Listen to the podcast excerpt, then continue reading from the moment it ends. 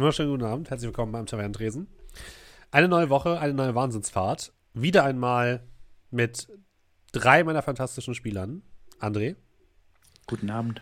Julian. Hallo. Und Markus. Guten Abend. Und weil Dominik nicht da ist, spielen wir heute kein Shadowrun. Also alles schön mit dem Finger, Finger auf Dominik zeigen und ihn blamen dafür. Wenn er Ja. denn da wäre. Aber er ist ja nicht da. Hoffen, ja, hoffentlich da, wo er ist, hat er jetzt hoffentlich keinen Spaß. Das hoffe ich auch. Nein, wir sind natürlich ganz, Doch, ganz lieb und ganz nett. Ich hoffe auch, dass er Spaß hat. So lange drauf gefreut, darf man auch mal abwesend sein. Außerdem haben wir stattdessen ein ähm, wunderbares Ersatzprogramm für euch. Wir werden uns heute mal wieder unterhalten, ganz gediegen, über ein Pen-and-Paper-Thema und zwar über das Thema, welche Spielsysteme würden wir gerne mal spielen? Das heißt, wir werden euch die Sachen vorstellen, die wir bisher im Auge haben, aber noch nicht gespielt haben. Und dann gucken wir mal, was dabei herauskommt. Manche Sachen werden wir vielleicht in, kurz, in, in naher Zukunft dann auch spielen, manche Sachen vielleicht nicht. Vielleicht nie. Wir wissen es nicht. Und kurz ein paar Regeln aufgestellt. Es geht natürlich um Rollenspielsysteme, aber es können auch Settings sein. Also wenn ihr jetzt zum Beispiel ein ähm, Savage Worlds Setting habt, dann könnt ihr auch das Setting ansprechen. Und ähm, Regel, irgendwas Regel, irgendwas hat man noch. Achso, wir können Sachen, auch. die wir, die wir gerne mehr spielen Ja, möchten, genau. wo wir nur wenig gespielt haben. Genau, Sachen, die man Richtig. auch nur wenig gespielt hat, aber gerne mehr spielen würde, sind auch okay. Also es geht eigentlich darum, jetzt mal für euch da draußen einen kleinen ähm, Ausblick darüber zu geben, was sind denn noch so, so ein bisschen über den Teller rangucken, was gibt es denn so noch für noch neue interessante ähm, Spielsysteme, die wir halt nicht in unserer Tierlist das letzte Mal hatten. Ne? So. Und für alle Leute, die sich wundern, ähm, warum ich hier so komisch aussehe, ich habe ähm, von den netten äh, Herrschaften und Damen von Words of the Coast ein kleines Matchpaket bekommen zu der D&D Direct. Deswegen sitze ich hier in einem T-Shirt mit einem einer aufgedruckten Tasche, aus der ein Hamster hervorguckt, auf der steht Go for the Ice Boo und einem riesigen Holzhumpen. Mit was gefüllt? Prost. Mit Radler. So, und da, da wir die Prost. D&D Direct nicht direkt besprochen hatten, weil ich leider nicht da war, dachte ich mir, ziehe ich das jetzt an. So, jetzt habe ich hier einen kleinen Hamster. Okay, ich sehe es jetzt mit dem Delay. Alter, ist das ein Humpen, ey. Ist gut, ne? Aber der ist nur, das ist, ist so ein Trickhumpen. Der ist nur, also die Außenhaut ist relativ dick. Ich kann es jetzt nicht zeigen, weil ich sonst das Bier über meinen Laptop kippe. Über dein äh, oder über mich selbst, eins von beidem. Ähm, der, erstens hat der hier, der Boden ist nicht der Boden sozusagen, sondern der Boden fängt erst weiter oben an. Und es hat auch nicht den, den Durchmesser sozusagen. Da drin ist quasi nochmal so ein Metallfässchen, damit man halt besser daraus trinken kann und das nicht sofort äh, eklig ist. Das auch und genormt ist. ja, also da passt ein Liter rein. Nur. Er sieht, er sieht größer aus. Sieht sieht aus, als wäre fast so groß wie mein Kopf. Naja. So, einen Humpen habe ich mal bei einer Feier, äh, also so kompletten Humpen Met ge äh, Wobei, vielleicht sollte ich das nicht unbedingt. Herzlich willkommen bei Amtavernentresen Partygeschichten. ben schreibt auch, er hat, sich noch nicht, hat noch nicht getraut, daraus zu trinken. Es, ich bin noch nicht tot. Sagen wir es mal so. Bleivergiftungen können sehr, sehr lange dauern. Wieso denn Blei? Das ist ja eigentlich nur Holz und Aluminium. Metallsplitter. Mhm. Und Holz ist ja quasi, Pflanzen ist auch quasi Gemüse, also gesund. Also das ist schon Holz, nicht irgendwie Plastikimitat Mhm. von Holz. Na, das, das ist mit Sicherheit Holz. Ansonsten trinke ich jetzt halt Mikroplastik. Naja, lasst uns über Schöneres reden, nämlich über Pen Paper. Ähm, ja, genau. wer, wer will denn anfangen? Also ich, ha, ich habe. Ich, so abwechseln oder ja, sowas? deswegen, das hatte ich gerade. Ich habe ich hab hier sechs Systeme oder sechs Sachen, die ich gerne vorstellen würde. Ja, dann fangen wir mal mit Soll, dir an. soll ich einfach anfangen? Also ich habe die Sachen hier auch äh, quasi, die meisten Sachen habe ich physisch hier, die kommen aus meinem Schrank und ich habe sonst auch die Möglichkeit, einfach mal zu googeln und euch ein paar Bilder zu zeigen, wenn ihr hier im Stream seid. So, und ich fange mal an. Womit fange ich an? Ähm, ich fange jetzt mal mit was Einfachem an. Ich hole das Regelwerk und es ist das Warhammer Fantasy Rollenspiel. Und zwar die neue Edition von letztem Jahr, glaube ich. Ich weiß, Markus, du hast das schon viel gespielt und du spielst es, glaube ich, auch aktuell mit einer Runde im Discord, oder? Was? Das Warhammer Fantasy Rollenspiel? Was? Willst du noch mit Nee. einem anderen Markus irgendeine Runde, die ich, von denen ich nicht kenne? Nee, es, es, gibt, auch- es gibt tatsächlich eine Warhammer Fantasy Runde auf dem Discord. Äh, die Ah, okay. Markus anscheinend nicht mit. Ich Ach hab so, noch ich dachte, okay, ich dachte, du würdest das leiten. Nee, dann macht das irgendjemand anders. Äh, Entschuldigung. Ähm, jedenfalls, ich bin ein großer Fan des Warhammer Fantasy Universums. Ich habe mich bisher immer so ein bisschen gesträubt, zu Warhammer Fantasy das Regelwerk zu kaufen, weil ich die meisten Warhammer Rollenspiele so mittelmäßig finde. Deswegen hatte ich mich immer nicht getraut. Ah, Alex macht das, okay. Alles klar. Und ähm, Vielleicht den Username ruhig. Sagt vielleicht äh, mehr. Stimmt. Und ähm, genau, bei Orgenspalter wurde es auch schon gespielt, aber ich äh, habe es bisher noch nicht spielen können. Und mir wurde aber gesagt, dass gerade die neue Edition von dem Fantasy-Rollenspiel, die kam, glaube ich, auch letztes Jahr erst raus oder so. Moment, ich guck Ja, mal. ja. Ähm, dass die tatsächlich sehr gut sein soll. Vom Cubicle 7 und äh, Ulysses auf Deutsch. Ähm, und deswegen würde ich das gerne mal spielen. Ähm, du bist ja auch so ein Fan, André, von der, von dem Rollen, äh, von der Welt, ne? Und hast Hätte auch ich alle Total War Sachen gespielt. Hätte ich angefangen, hätte ich gesagt Warhammer Fantasy. Ah, sehr gut. Das wäre schon mal zwei, das ist schon mal gut. Ja, nee, tatsächlich. Ich habe, glaube ich, einmal eine Runde Warhammer Fantasy in der, oh Gott, zweiten Edition gespielt, aber wirklich nur mal so. Da habe ich dann irgendwo das äh, Regelwerk mal oder Kurzregelwerk gefunden, habe Mhm. dann das mal ausprobiert. Ähm, da gab es auch einen, nennen wir es mal, inoffiziellen Ableger, Zweihänder, der dann äh, sehr ähnlich aufgebaut war. Das heißt, äh, von den Effekten, äh, von der Magie, vom Magiesystem. Und das ist tatsächlich auch etwas, was ich dann ab und an mal gespielt hatte, aber nicht lange. Immer nur so One-Shots. Aber Warhammer Fantasy reizt mich sehr, sehr. Also nicht nur von der Welt her, sondern auch einfach von den Regeln. Ich habe die tatsächlich noch gar nicht so richtig durchblickt, ehrlich gesagt. Hast du einen kurzen Einblick darin? Was ähnelt das? Ah, was das ähnelt. Ähm, also, also vom Prinzip her ist es gar nicht so schwierig. Aber ich würde sagen, zum Beispiel so ein äh, besonderes Merkmal ähm, ist beis beispielsweise das Magiesystem. Einfach weil das dann äh, negative Effekte auslösen kann, weil immer wenn man mit Magie hantiert, könnte Chaos passieren. Und was mir sehr gut gefällt, ist dann einerseits das Klassensystem beziehungsweise die Charakterentwicklung, dass man dann, man fängt irgendwo an und dann muss man bestimmte Skills lernen und wenn man die gelernt hat, kann man in die nächste Klasse weitergehen oder man kann seinen Beruf wechseln. Ne? Und ähm, was ich auch sehr interessant finde, sind dann auch die etwas tödlicheren Aspekte des ganzen Systems. Weil bei DD zum Beispiel ist es ja so, da kippt man um, hat null Leben, liegt auf dem Boden, blutet aus und dann kommt der Paladin vorbei, ein Leben wieder Hm, und ja, ist der wieder voll einsatzfähig. Die verdammten Paladine. Und äh, genau, und da, da finde ich das dann schon interessant, wenn dann die Möglichkeit besteht, tja, der Arm, der getroffen wurde, der war mal ein Arm. Viel Spaß. Kannst dir jetzt eine Hakenhand besorgen. Oder einen Hakenarm, keine Ahnung. Der gute alte Hakenarm. Ja, genau. ähm, das fand ich tatsächlich, war auch einer der Aspekte, die ich bei den alten Warhammer-Systemen sehr gut fand, auch bei den 40k-Systemen, dass man halt so eine gewisse Form von ja, äh, Tödlichkeit hat, die aber auch so einen leichten Splatter-Effekt hat, sage ich mal, genau wie, wie du es gerade gesagt hast. Das finde ich, finde ich auch sehr spannend. Ähm, wie sieht es bei euch aus, Markus und Julian? Irgendwelche Berührungspunkte oder irgendwie Interesse oder nicht? Also, Ähm, ja. also ich habe Warhammer Vermintide 2 gespielt. Mega. Fandst du das gut, Nein. ist die Frage. Ja. also so, ja, ja, ich stehe so ein bisschen nicht so auf die äh, Left 4 Dead Art von Spielen, die man so drei Milliarden Mal durchspielt, immer das gleiche. Aber ähm, ich fand das settingstechnisch ganz. Ach, Moment, ich habe Blood Bowl gespielt. Blood Bowl ist super. Ja, bleibt alles Nein, ich super. hab- Ja, nein, ich habe mit Warhammer so. Ich mach nicht so ein bisschen Musik an, Also meistens nur über ein paar, über ein paar Videospiele eigentlich immer nur ein bisschen Berührungspunkte bekommen. Das, das ist eigentlich äh, alles so. Doch, ich habe mal irgendeinen richtig coolen Kur Kurzfilm über Warhammer 40k gesehen. Ja, da gibt es einige, ja.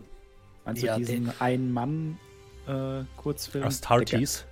Genau, da gab es ja den einen, der ja, dann. da- ich glaube, das ist der mit, diesem, mit dieser riesen Kugel. Ja, ja, genau, das ist Astartes, ja. ja, sehr ja, gut gemacht. der, der war richtig. Also, der, also, ich kann bei viel bei Warhammer wirklich als jemand sprechen, der keine Ahnung von der Materie hat. Und äh, das, was ich da meistens gesehen habe, war ziemlich cool. Ja, Ben schreibt Aber es auch gerade gesagt, im Chat, es ist halt sehr, sehr Dark Fantasy, ne? Also man ist selbst nicht, Genau. nicht wirklich ein Held, sondern es ist alles sehr, sehr düster. Wie halt auch bei 40k, auch im Fantasy-Bereich ist alles sehr, sehr düster. Ähm, was immer, immer gut ist. Kann man nicht anders sagen.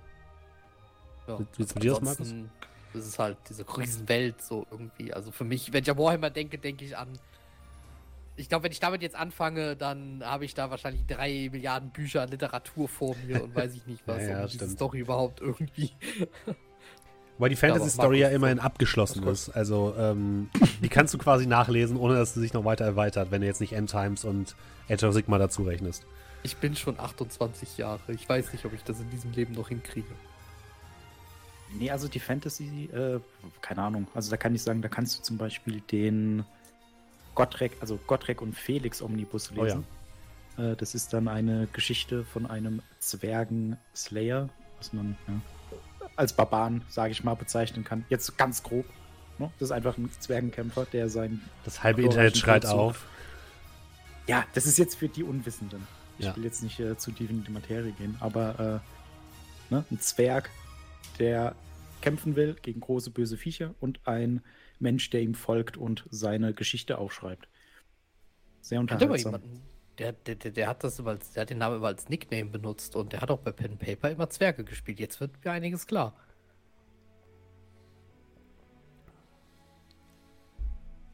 Ja, äh, Markus, du wolltest Stimmt, was Markus. Warhammer sagen. Ähm, nee, ist ja okay, wenn du da so, so passioniert, auch wenn du keine Ahnung hast, über das Ding reden kannst, weil ich kann halt eben sehr wenig dazu sagen. Das ist halt so, äh, ja, mh, kommt bei mir in, äh, in die Fantasy-Schublade und da gibt es halt eben so viel bessere Sachen für mich, wo ich sage, das trifft eher meinen Geschmack, dass ich halt eben jedes Mal, wenn ich in den Rollenspielladen meines Vertrauens gehe und da die ganzen Warhammer, sei es jetzt 40k, was nicht Fantasy ist, ich weiß, oder ähm, Warhammer Fantasy stehen sehe, denke, ja, da stehen die auch gut so. Und also ist nicht so ganz meins. Wie gesagt, das Einzige, was ich halt eben hatte, war, ähm, dass ich mal in Andres Runde ins, vor, vor zwei Jahren da mal mitgespielt habe für ein paar, paar Sessions, bevor die dann irgendwie den Weg aller Runden gegangen ist. Ähm, die halt eben nach einer Zeit dann so im Sande verlaufen und ansonsten, ähm, ja, keine, keine, keine großartigen Berührungspunkte. Und das Ganze, was er jetzt sagt, was ich geleitet habe, das war aber Zweihänder, der inoffizielle Ableger davon. Ne? Ja, okay. Also prinzipiell dasselbe System, sehr viel, äh, nennen wir es mal freundlich, äh, inspirieren lassen. ähm, ja, und da hatte ich dann was vor und das hat nicht so ganz geklappt, aber das passiert ja öfter. Das, äh, das stimmt, das fällt mir auch gerade wieder. Ja, stimmt, zwei Hände hatte ich auch äh, irgendwie mal in der Session mitgespielt. Oh, da erinnere ich mich dran, du hattest so eine richtig. ja, daher kenne ich das nämlich noch. Seitdem gammelt nämlich dieses Spiel auf meiner Wunschliste. Das ist ein kleines bisschen off-topic. Ähm, aber du hattest die Musik von irgendeinem Spiel benutzt, Battle Brothers oder so. es, Ja, ja, ich. Battle Brothers. Und ich fand die Musik, die, die lief, glaube ich, stundenlang, lief einfach nur dieses Town-Gedudel. Aber das war so gut. Wie, du hast es dir noch nicht geholt. Ich hab's mir nie geholt. Ich hab's, es es ist, seitdem ist das auf meiner Wunschliste bei Steam.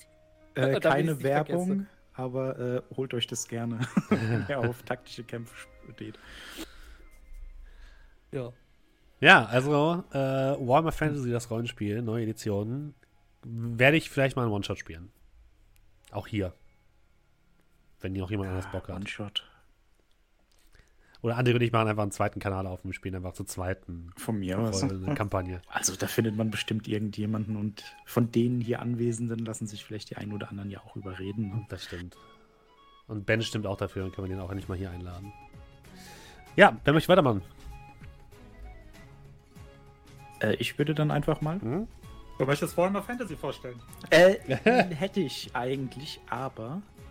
Äh, nee, Sorry. Ähm, weil wir dann auch über Settings geredet haben. Äh, beim letzten äh, System vorstellen hatte ja unser Freund Julian auch sehr groß über Savage Worlds geredet. Und ein Setting, was ich da schon immer mal richtig spielen wollte, also jetzt nicht nur so ein One-Shot, sondern ja, so ein paar Runden halt. Ähm, Rippers Oh ja. äh, Rippers ist im viktorianischen London angesiedelt und ist eine Welt, in der Kreaturen existieren, die es sonst eigentlich nur in Horrorgeschichten gibt. Also Frankensteins Monster ist real, ähm, der Werwolf ist real, Vampire gibt's, es gibt Mumien, äh, was gibt's da noch? Andere, anderes Ungetier. Ziemlich, ziemlich alles, was man sich so denken kann. Genau. Und dann kann man sich bestimmt auch noch ein paar Sachen hinzudichten. Aber ähm, das ist so ein bisschen daran angelehnt, dass man sagt, auf der Welt existieren dann Orden, die oder Vereinigungen, die diese Monster jagen und zur Strecke bringen. Die Rippers Oh. quasi. Die Rippers. Aha, okay. Genau. Und die Problematik bei dem Ganzen ist, diese ganzen Monster sind halt schon stark. Ne? So ein Werwolf, okay, man hat dann zwar Silberkugeln, aber äh, irgendwie sollte man schon versuchen, ähm, die Oberhand zu behalten. Und da existiert dann eine Technik, die man äh, nutzen kann, um sich selbst mit Monsterteilen, sage ich mal, auszustatten. Das Ripping Äh, war das, wurde das, glaube ich, genannt. Deswegen heißen, sein, die, heißen die sind ja auch Rippers.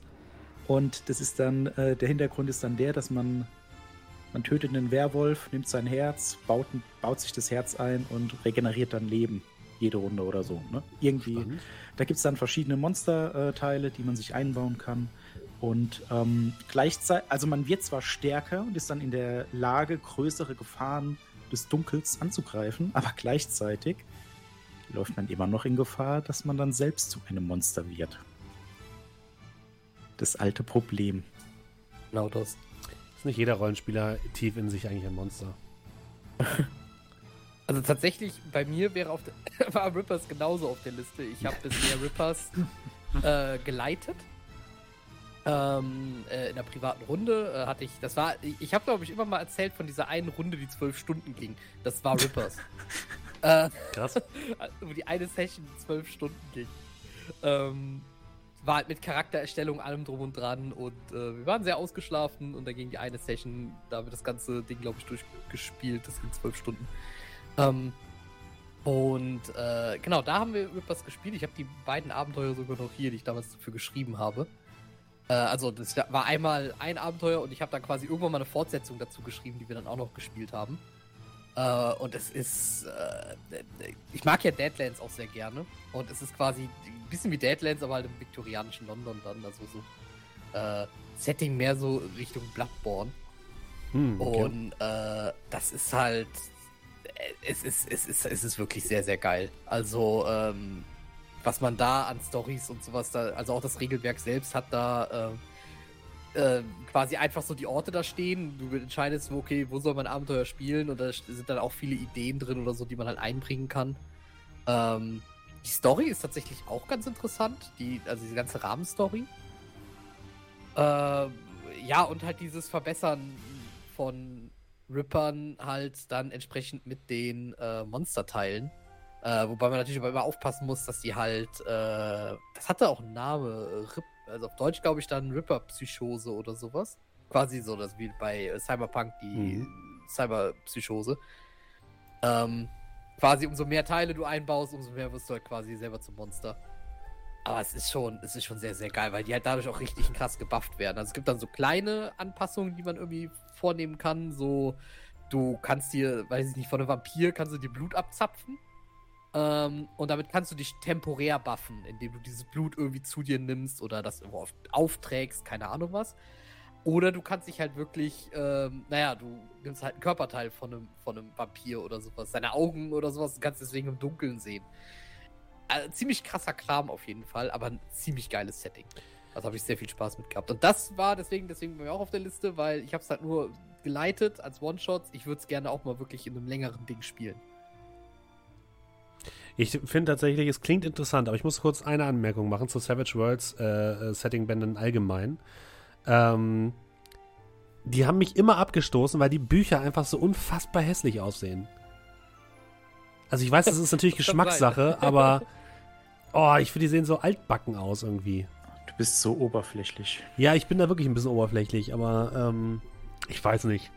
Ja, ich Also glaub, da das klingt, klingt super spannend, das, das will ich nicht sagen, aber ähm, ja, ja, Das ist der Vorteil, wenn man die Sachen sich nicht ins Regal stellt. ja. Das ist mir echt egal. Das ist ein, eines der PDF-Spiele. Nein. Also es klingt, klingt auf jeden Fall spannend, aber klingt auch eher nach was, was man längerfristig spielen muss, ne? Als, ähm, damit halt diese Ripping-Mechanik überhaupt so richtig ins Spiel kommt, oder? Ja, also schon. Man kann dann natürlich sagen, oh, wir machen einen One-Shot und dann hat der und der die Fähigkeit, aber das ist dann ja natürlich so ein bisschen, äh, du spielst ein Spiel und wirst vor Probleme gestellt. Mache ich das, mache ich das nicht? Das ist gut, das ist schlecht. Und nur diese, äh, ja, ich sag mal, dieses moralische Dilemma, dass man dann sagt, okay, mache ich das jetzt? Hm. Verbessere ich mich jetzt? Habe ich dann später Probleme? Und die Dramatik, die sich daraus entwickeln kann, die entwickelt sich natürlich nicht, wenn du dann mit jemandem startest, der, oh, du hast äh, Mumienbandagen um oder so, keine Ahnung. Und äh, ne, das ist ja dann ein bisschen witzlos, wenn man dann einfach mit der Fähigkeit startet, dann spielt man das einen Abend und dann ist egal. Ja, ja, das, das, das hatten wir auch. Äh, einer meiner Spieler wollte halt wirklich unbedingt sehr, sehr gerne einen äh, entsprechenden äh, Charakter spielen, der halt schon äh, modifiziert ist. Das war gar nicht so leicht und wir mussten auch ein kleines bisschen schummeln, dass das dann auch wirklich so, ich, also ich musste da ein bisschen Hausregeln, hab dafür irgendwie andere Sachen vielleicht bei ihm ein bisschen, weil er wurde halt auch Mhm. sehr, sehr stark zu Beginn schon, muss man halt sagen. Der war halt nachher ein Nahkampfmonster, weil er halt, im wahrsten Sinne des Wortes, weil er halt irgendwie äh, im Vergleich, es gibt halt diese, diese, äh, ganz oft auf dem Coverbild und sowas von Rippers sind halt diese, diese Wolverine-Krallen, Ja. ähm, aber als Waffe. Du kannst sie auch wirklich einfach eine ganz normal als Waffe kaufen. ja, das will man natürlich sofort haben. Ja, ja, klar. So, aber ähm, er wollte natürlich die echten Krallen, die halt aus den Armen rausfahren und sowas. Ne? Power Gamer. Ja. die halt auch noch mal einen Ticken stärker sind und so Sachen. Und für den One-Shot wollte ich ihm natürlich da auch gerne mal entsprechend einen Charakter äh, Ja, gut. geben. Der konnte auch nachher bis auf Kämpfen eigentlich nichts wirklich. Äh, aber dafür war er im Nahkampf wirklich eine Maschine. Ähm, aber normalerweise ja, soll sich sowas über eine Story halt langsam aufbauen. Ich glaube, man kann bei der Charaktererstellung sich schon zwar irgendwie einen Ripper-Teil holen oder so, aber ähm, erstens nicht was wirklich krasses und zweitens dann vielleicht eins. Und dafür gibt man ja, man hat ja bei Savage Worlds diese Edges. Äh, ich glaube, das kostet dich direkt schon Edge. Also, dass du, wenn du wirklich mit einem Ripper-Teil starten möchtest. Ähm, das war gar nicht mal so einfach. Und der wollte halt direkt gerne mal ein bisschen, bisschen modifizierter noch sein. Das, naja. Also, wie gesagt, eigentlich sollte man sowas wirklich über den Verlauf einer Kampagne machen, weil da trifft man ja auf die Monster. Du hast dann da einen Monster. Ich meine, das, ist ja, glaube ich, das wirklich Geile dann nachher. Du hast einen wirklich krassen Bossgegner, du kämpfst gegen Werwolf oder sonst was und den pflückst du halt quasi am Ende noch auseinander und guckst, welche Teile du davon verwerten kannst und die bastelst du dir dann entsprechend in die Charaktere ein. Das ist, glaube ich, nochmal viel belohnender. Insgesamt. Was ist so für Verbindung zu, oder wie findest du es, Markus? Hast du erste Ideen dazu oder hast du gar keinen Bock? Ähm, ja, um mal der oberflächlich in der Gruppe zu sein. Äh, ich teile deine Meinung. Also ich, ich mag halt eben, wenn, also ja, das Auge will mit, mit mitleiten oder mit mitspielen. Also ich finde es auch so ein bisschen so und ähm, also das Setting an sich klingt schon ganz spannend, aber ich bin halt eben bei so, weiß nicht, ähm, zu, von der Meisterseite bin ich halt eben einer, der sich so denkt, ähm, es gibt, es ist zwar spannend, aber es bedeuten muss F. viel selber schreiben wahrscheinlich, weil es nicht so viel vorgekaut wird, weil es halt eben nur eine Erweiterung in Anführungsstrichen für Savage World ist und da glaube ich auch nicht so viel gibt wie jetzt zum Beispiel für Deadlands oder sowas. Ähm, Setting an sich finde ich ganz spannend, aber ja, ich sehe so ein bisschen so wieder, okay, äh, aber um da eine vernünftige Welt zu, zu schaffen, hast du nicht gesehen und Worldbuilding zu, be äh, zu be ähm, betreiben, habe ich das Gefühl, gehen wieder diverse Tage und Nächte äh, bei mir vom Laptop drauf, weswegen ich sage, ist jetzt nicht unbedingt so meins. Hm. Aber was wäre denn deins, Markus, um gleich mal ganz eloquent zu dir überzuleiten? Ah, Wow. Ja, das Problem ist, ähm, ich finde es spannend, äh, euch so zuzuhören und ähm, Du hast auch nicht, nicht viel selbst zu sagen. ich weiß. Ähm, das Problem ist, also ich finde zum Beispiel spannend, dass Juli, äh, Julian zu allem Möglichen was sagen kann, obwohl er auch gar nicht selber dran war mit seinem System. ähm, ich habe das Problem, äh, bei mir sieht Zeitmanagement, was Pen and Paper anschaut, immer äh, ähm, angeht, immer so aus. Ich mache das nach dem ökonomischen Minimalprinzip. Heißt, wenn es irgendwas gibt, wo ich sage, da habe ich Bock drauf zu spielen, aber ich habe keine Runde, die jetzt, ich sag mal, unmittelbar bevorsteht, weiß ich, okay, ich habe da Bock drauf, zu, das Ding zu spielen, aber ich habe es mir nicht durchgelesen und äh, lese mir die Sachen immer nur so, ja, ich sag mal, das äh, Hausaufgaben kurz vor der Stunde äquivalent am Morgen noch machen äh, hin. Das bedeutet, ich kann jetzt halt eben entweder wie soll ich sagen, etwas, etwas detaillierter und etwas intensiver Sachen über, ähm, über Dinge reden, wo ich sage, okay, die würde ich gerne mehr spielen. Äh, da fehlt mir es aber sozusagen an den Spielern, beziehungsweise an der, an der Zeitfindung mit den Spielern, aber wo ich halt eben schon ein bisschen tiefer drin bin. Oder kann halt eben über Dinge reden, wo ich sage, die habe ich noch gar nicht gespielt, aber da kann ich halt eben nicht so tief rein. Das ist ja okay. Wir müssen, ja nicht, wir müssen jetzt ja nicht über jedes Spielsystem so super tief reden.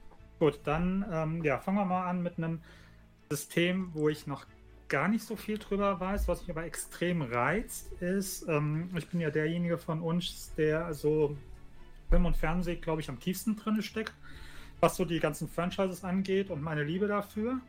So die klassische Couch, Couch Potato und letzte Woche, glaube ich, war es, ist, ist der Playtest für ein neues Marvel Pen and Paper rausgefallen den ich mir auch dann sofort geklickt habe. Playtest hat den Vorteil, dass er nicht so ganz zu teuer ist, mhm. wenn man sich schießt. Ähm, und ähm, da habe ich extrem Bock drauf, einfach nur, weil ich halt eben, ja, als Cineast, gut am Marvel Cinematic Universe kommt man nicht so wirklich vorbei. Ähm, da habe ich echt Bock drauf, das zu, zu leiten. Bin dabei, mich so ein bisschen einzulesen. Also die ersten zwei Kapitel habe ich schon, sprich die Einleitung, die man mal als erfahrener Rollenspieler relativ schnell skippen kann. Und so die Grundmechanik. Ähm, Grundmechanik ist wohl, wo sie hingegangen sind und gesagt haben, okay, wir gehen jetzt nicht einfach und kaufen die 5E-Lizenz ein, sondern sind wohl hingegangen und haben sich was eigenes Ausfall ausgedacht. Man hat 3W6 wovon einer aber ein besonderer ist. Und ähm, grundsätzlich 3W6 würfelst du, addierst die dann zu einem festen Wert, was weiß ich, Fertigkeitswert oder sonst irgendwas dazu. Ähm, dieser Bonuswürfel, da ist es so, wenn der eine 1 ist, dann ähm, ist das das Äquivalent zu einer Natural 20. Und ähm, weil halt eben um mal den Marvel Nerdcast raushängen zu lassen, die, die, die Hauptwelt oder die Haupterde im Marvel-Universum die Welt 616 ist, ist es so, wenn du auf den beiden normalen Würfeln eine 6 hast und auf dem Sonderwürfel eine 1, also praktisch 616 dann, ähm, dann ist das sozusagen so der ultimative Super-Duper-Erfolg. Was das auslöst, in dem Kapitel bin ich noch nicht, aber ich finde zumindest mal, es ist schon mal es ist nicht so dieses obligatorische, okay, wir greifen uns einfach mal die 5E-Lizenz ein oder machen einfach W% oder so. Und ähm, ja, bin mal gespannt, was das Balancing oder so angeht. Soll anscheinend wohl auch ein, ein Szenario, also sprich so ein kleines One-Shot-Ding mit dabei sein, was ich dann, denke ich mal, leiten werde. Mit, wenn ich Freiwillige mir zusammengesucht habe. Aber das ist sowas, wo ich sage, da habe ich definitiv Bock drauf, einfach weil es halt eben nicht der klassische Fantasy-Zeugs ähm, ist und weil halt eben Marvel, glaube ich, auch so in der Popkultur drin ist. Äh, es gab wohl vor, glaube ich, zig Jahren oder Jahrzehnten schon mal ein Marvel Pen and Paper, aber ähm, dass sie da jetzt halt eben hingegangen gesagt haben, okay, ich, ähm, die Kohle nehmen wir auch noch mit von den, von den Rollenspielern und bin mal gespannt, was draus wird. Aber spielt man dann die Marvel-Helden, die bekannten, oder baut man sich einen neuen Helden? Ja, also du kannst sowohl als auch. Also es gibt okay. wohl äh, die Möglichkeit, halt eben Marvel-Helden zu spielen. Es gibt wohl die Möglichkeit, auch ähm, neue Charaktere zu schaffen. Ähm, wenn ich mache, werde ich wahrscheinlich dann die komplette Charaktererstellung mit neuen Charakteren machen. Was sie angeteased haben, da bin ich mal gespannt, wie sie das hinkriegen wollen, ist wohl, dass die ähm, ist wohl, ähm, dass man auch so wie im MCU auch mehr oder weniger, dass du halt eben auch verschiedene starke Charaktere hast. Also du kannst, was weiß ich, du kannst einen Iron Man mit einem, keine Ahnung, 0815 Shield mhm. Agent zusammen in einer, okay. in einer Party haben. Das soll wohl vom Balancing halbwegs passen. Ich bin gespannt, ob die das wirklich hinkriegen oder ob das nur ein loser, loser Satz war. Ähm, weil das ist ja zum Beispiel was, was du bei DD halt eben schwierig hast, um mal das als Gegenbeispiel zu nehmen. Da ist es mhm. so, ähm, keine Ahnung, du hast eine Runde von, keine, sagen wir mal, Level 5 Charakteren DD, bringst jetzt einen neuen rein, musst du den ja mehr oder weniger zumindest mal, ich sag mal, mindestens auf Level 4 hoch, äh, hochleveln, damit der halbwegs mit der anderen Party mitlaufen kann. Ja, bin gespannt. Ja, ich hatte tatsächlich mal das Marvel Heroic Roleplay gespielt, was tatsächlich äh, schon ein bisschen älter ist, äh, ich glaube zehn Jahre oder so. Das fand ich ganz lustig, da auch ein paar interessante Ideen, war eher mehr erzählerisch geprägt und weniger mit Würfeln. Ich bin mir aber nicht ganz sicher, ob Marvel das wirklich hinkriegt, weil die machen das, glaube ich, in-house, oder? Nee, also Nee? Ähm, die haben sich wohl, also wie gesagt, gefährliches Halbwissen. Die Rollenspielexperten mögen mir zustimmen oder mich Lügen strafen. Ähm, die haben sich wohl einen eingekauft, der wohl mit Rollenspiel auch relativ viel Erfahrung hat. Matt Forbeck heißt der, glaube ich. Der soll wohl also, ist zumindest anscheinend kein Unbekannter, glaube Okay. ich, was Pen and Paper angeht. Also der muss wohl wohl einiges auch schon an Pen and Paper Erfahrung haben, der Okay. das Ganze kreiert hat.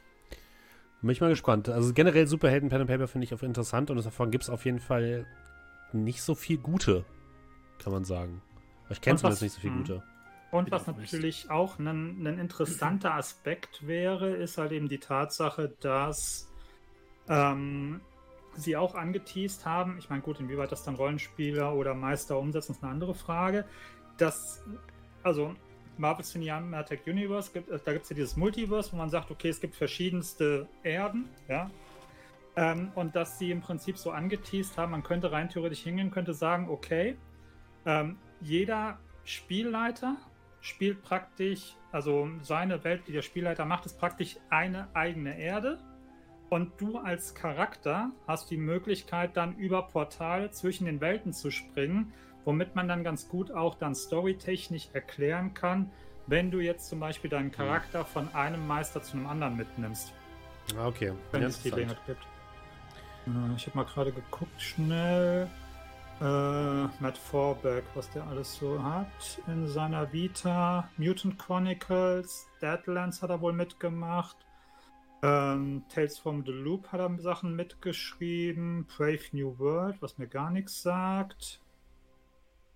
Ähm, ja, und halt eben jetzt das Marvel Pen and Paper. Dann gucken wir mal. Aber klingt auf jeden Fall spannend. Was sagt der Rest? Ja, ich glaube, da hat Markus gerade das erste Reden, dem ich glaube ich nicht sagen kann. Es ist halt Marvel. Also Kann man hassen, ich, kann man mögen. Richtig, ich stehe dem Marvel sehr neutral gegenüber. Es gibt Sachen von Marvel, die mag ich sehr gerne. Ich bin jetzt aber auch nicht jetzt irgendwie der riesen Marvel-Fan. Also, ähm, ich mag Guardians of the Galaxy sehr gern. Deswegen, äh, ich erinnere mich noch an, wie hieß das Spiel nochmal, was wir immer gespielt haben im Tabletop-Simulator? Äh, Äh, das Legendary. Karten, Kartenspiel, Legendary. Legendary. Legendary. Das war cool. Das war sehr gut, ja. Kann ich sehr empfehlen. Das war echt nett. Wie sieht's bei dir aus, André? Boah, ich muss halt sagen, also Superhelden an sich finde ich in Ordnung. Ähm, was mich bei Marvel stört, und schon als der Markus das gesagt hat mit den Portalen, ich finde es dann schon ein bisschen zu abgedreht. Ich mag dann einen Spider-Man, der in der Stadt rumrennt. Ich mag von mir aus einen Iron Man, der dann was weiß ich was macht. Ne? Aber in dem Moment, wo das dann zu abgedreht wird, zu abgespaced, da habe ich ja gar keine Lust mehr drauf. Also, ähm, ne? Ja, zum Beispiel glaube, das, Guard ja. äh, Guardians of the Galaxy, äh, da gab es ja auch äh, dem letzten irgendwie ein Spiel, das rauskam. Ähm, das sind so Sachen, das bietet sich an, dass man da so, da ist so ein Trupp zusammengewürfelt, macht irgendwas, ne? ist ja egal, ob auf der Erde oder im Weltraum oder wie auch immer. Aber in dem Moment, wo es anfängt mit äh, parallelen Erden und dann, nee, also da, da, hört es dann bei mir auf, einfach weil ich, das ist so ein bisschen dieses, ich kann es nicht mit mir vereinbaren, weil in dem Moment, wo dann die parallelen Erden existieren, warum kommen die nicht einfach alle rüber, wenn es hier ein Problem gibt? Warum gehen wir nicht darüber, wenn es da, ne? also so in dem Dreh, Mhm. das ist, also für mich ist es dann sehr schwer zu erklären, genauso wie, oh, die Welt könnte untergehen, in einer Welt, in der dann Captain America und was weiß ich existiert, ne? Und da ist dann immer die Frage, warum kommen die nicht helfen? Aber ähm, ja, prinzipiell inter interessiert, nur müsste das dann ein bisschen äh, bodenständiger sein als das, was ich mir momentan vorstelle. Verständlich, verständlich. Lass uns Tobi Tom weitermachen. schreibt gerade noch, Marvel könnte halt mit so einem überdrehten System wie Feng Shui gut funktionieren, oder? Ja, stimmt, ja. Das war bei dem Marvel Heroic Roleplay irgendwie so, ich hab's noch nicht mehr ganz hundertprozentig im Kopf, aber ich war irgendwie Spider-Man und immer wenn ich einen dummen Spruch zu meiner Aktion gemacht habe, habe ich irgendwie einen, Bonus bekommen. also da war zum Beispiel, ich musste irgendwie so ein fliehendes Gangsterpaar aufhalten, was in so einem Auto unterwegs war. Und ich habe dann irgendwie, bevor ich das, den Wagen gestoppt habe, ins Fenster geguckt und habe gefragt, Fahrkarten bitte. Und das hat mir dann irgendwie einen Bonus gebracht oder irgendwie so. Das finde ich eigentlich ganz nett, um ehrlich zu Ja. sein. Das, das, war, das war lustig. Es war gut für einen One-Shot, aber ich glaube, so für lange, ja, weiß ich nicht. Naja, lass uns weitermachen. Äh, Julian, du, du hast ja schon einiges zu Ja. Dingens gesagt, zu äh, Rippers. Willst du trotzdem noch Rippers- was Eigenes haben? Genau, Rippers wäre eigentlich jetzt meine, ähm, äh, mein Punkt gewesen. Äh, aber finde find ich, find ich sehr schön, dass wir noch mehr Rippers-Enthusiasten am Tisch haben.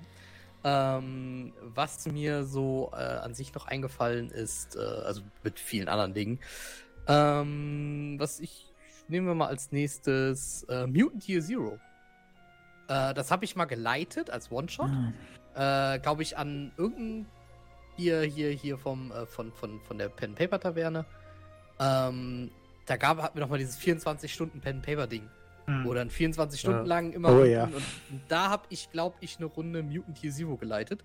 Hm. Ähm, auch etwas, was ich gerne mal länger spielen würde, weil Mutant Year Zero auch etwas ist, was eher so ein bisschen auf längere Zeit ausgelegt ist. Auch wenn die Abenteuer an sich, diese, ja, so ein bisschen wie so Runs halt sind, wo man dann ähm, eine kleine abgeschlossene Story oder sowas halt auch. Weil Klar, klar, kann natürlich auch was längerfristiges sein, aber eher so auch kleine Missionen sind da drin.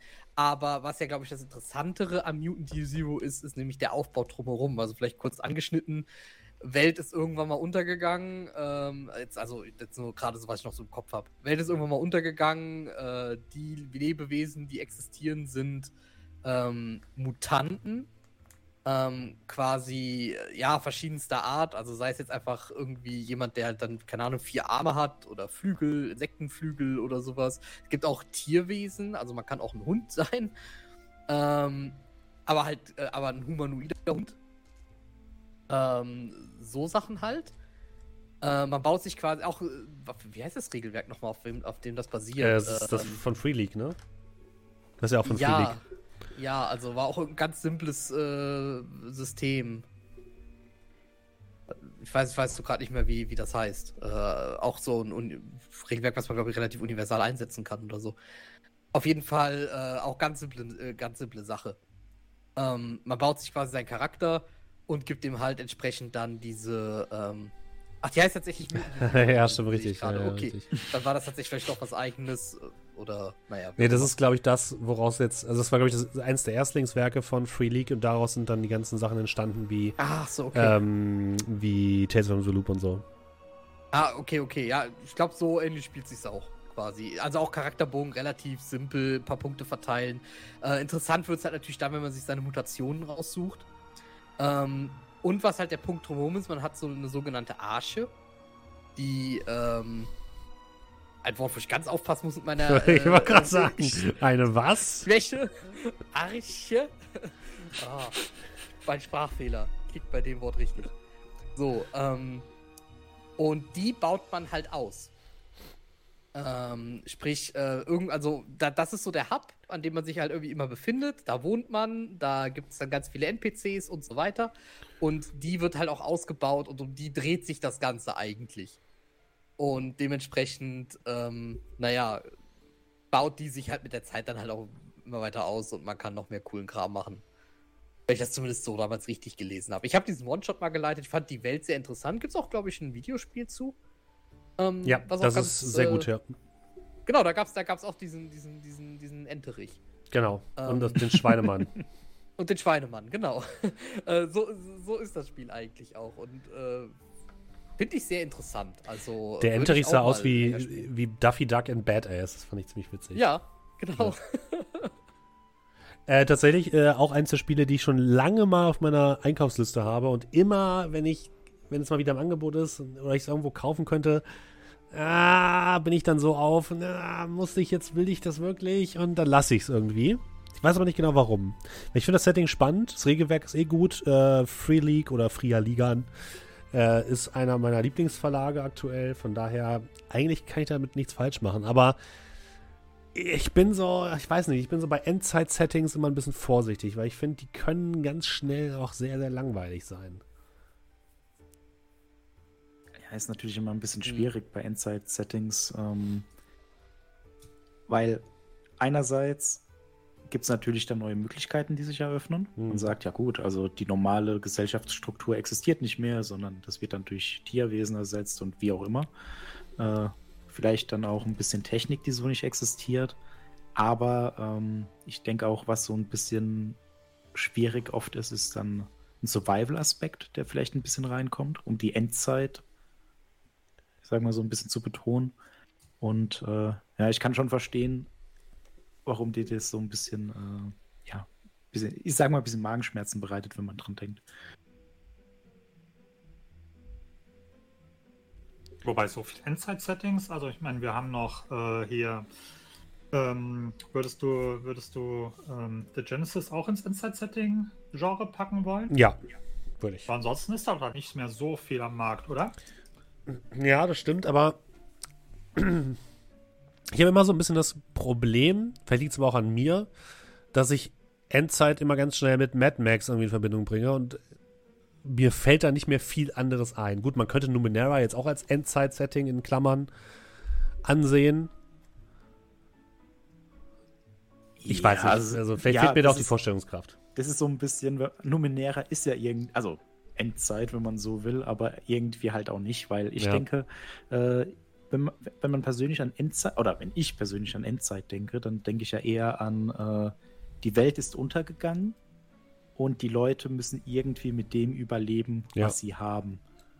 Weil theoretisch, wenn die Endzeit vorbei ist, dann hat man einfach wieder ein besonderes Setting. Ne? Also wenn es dann wieder anfängt, Eben, die ja. Zivilisation ist aufgebaut und Numenera ist ja dann eher im, in der Kategorie, die Zivilisation steht, aber man hat halt noch Relikte aus der Vergangenheit, die Mhm.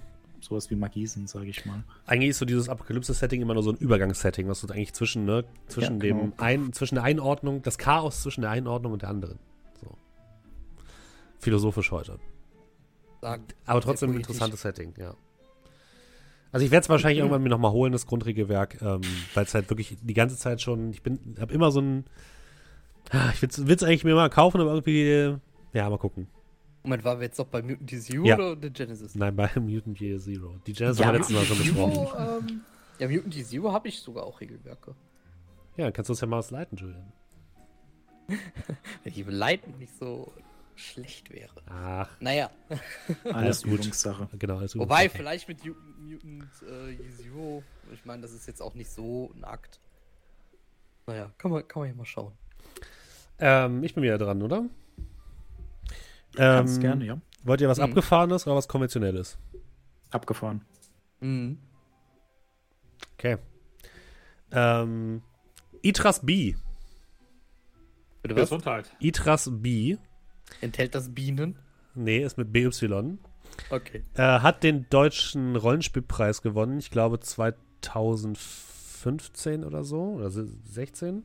Nee, muss, muss später gewesen sein. Egal, ist auch nicht so wichtig. Und ist ein. Es ist sehr schwer zu erklären.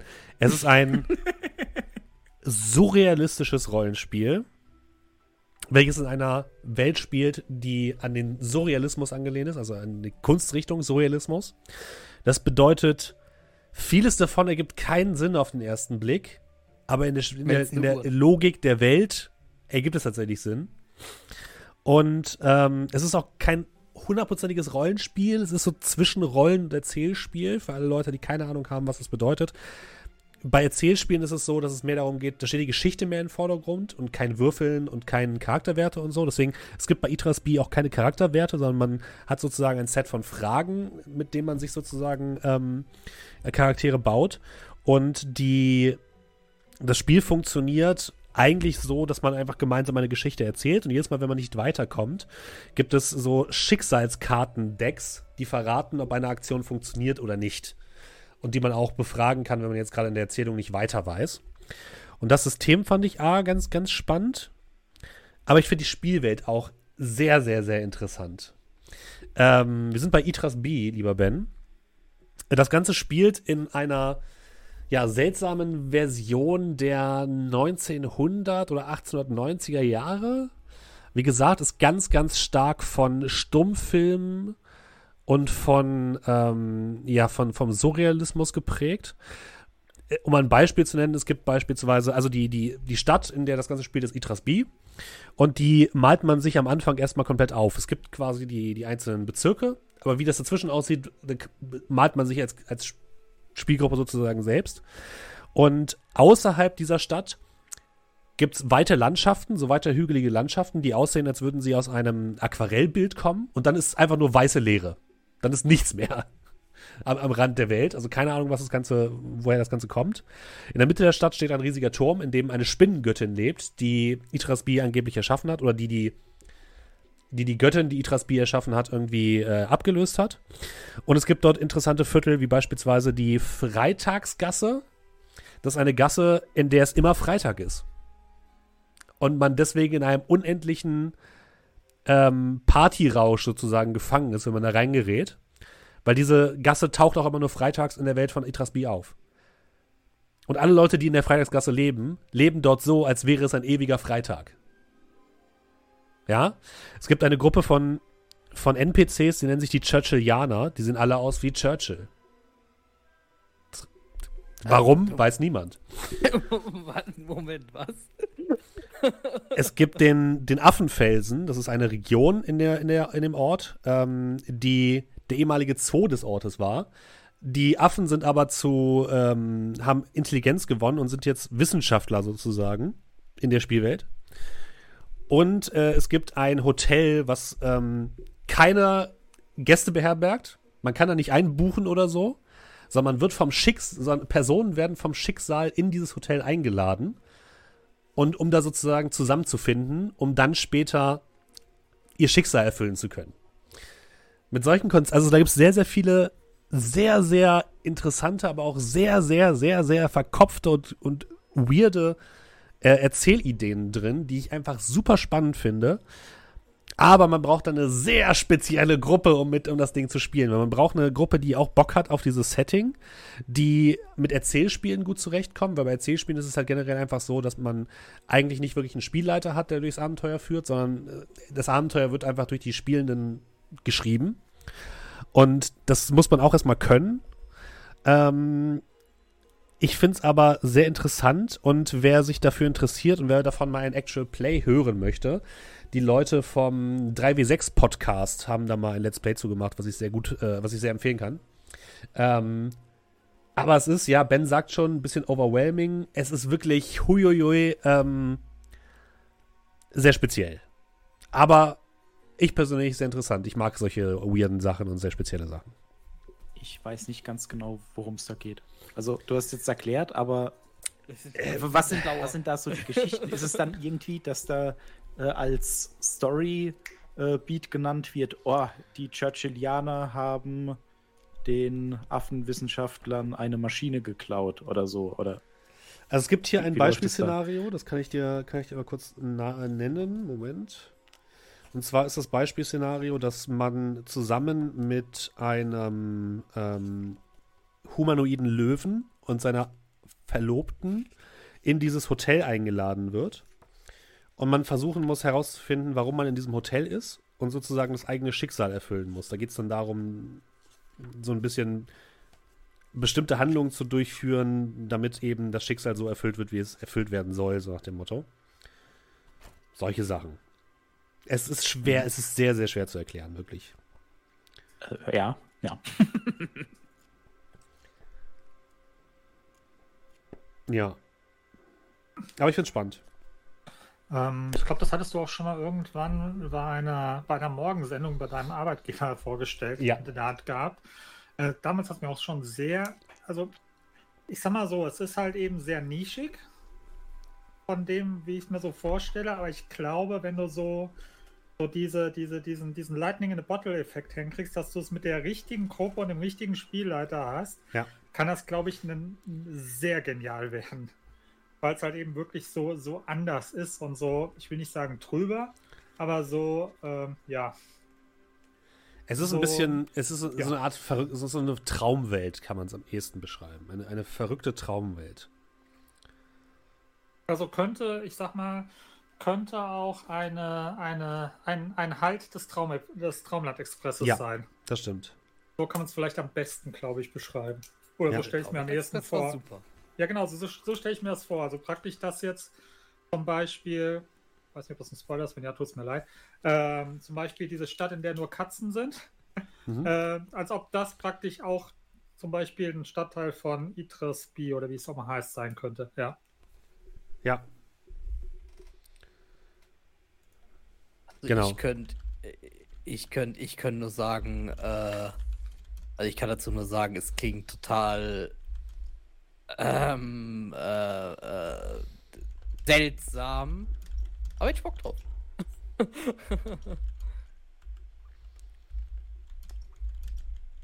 Ja. Hm. da müsste ich mich mal so ein bisschen einlesen. Also Ja. das ist dann vielleicht dann äh, sogar eine Spur zu hart für mich. Also ich habe schon die ein oder anderen äh, Erzählspiele auch gespielt, also ohne Spielleiter und ne, wo man so ein bisschen kooperativ eine Geschichte erzählt. Äh, Fiasco habe ich gespielt.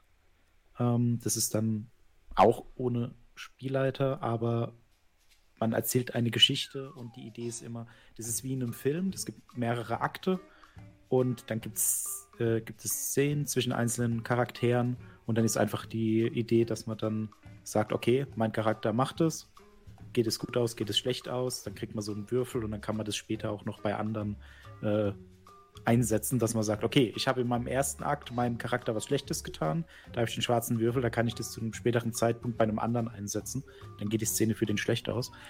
Und da hatte ich sehr unterhaltsame äh, Stunden mit äh, Wissenschaftler auf einer Eisstation. Aber das ist wenigstens, das ist so ein bisschen näher an der Realität, sage ich mal. Ne?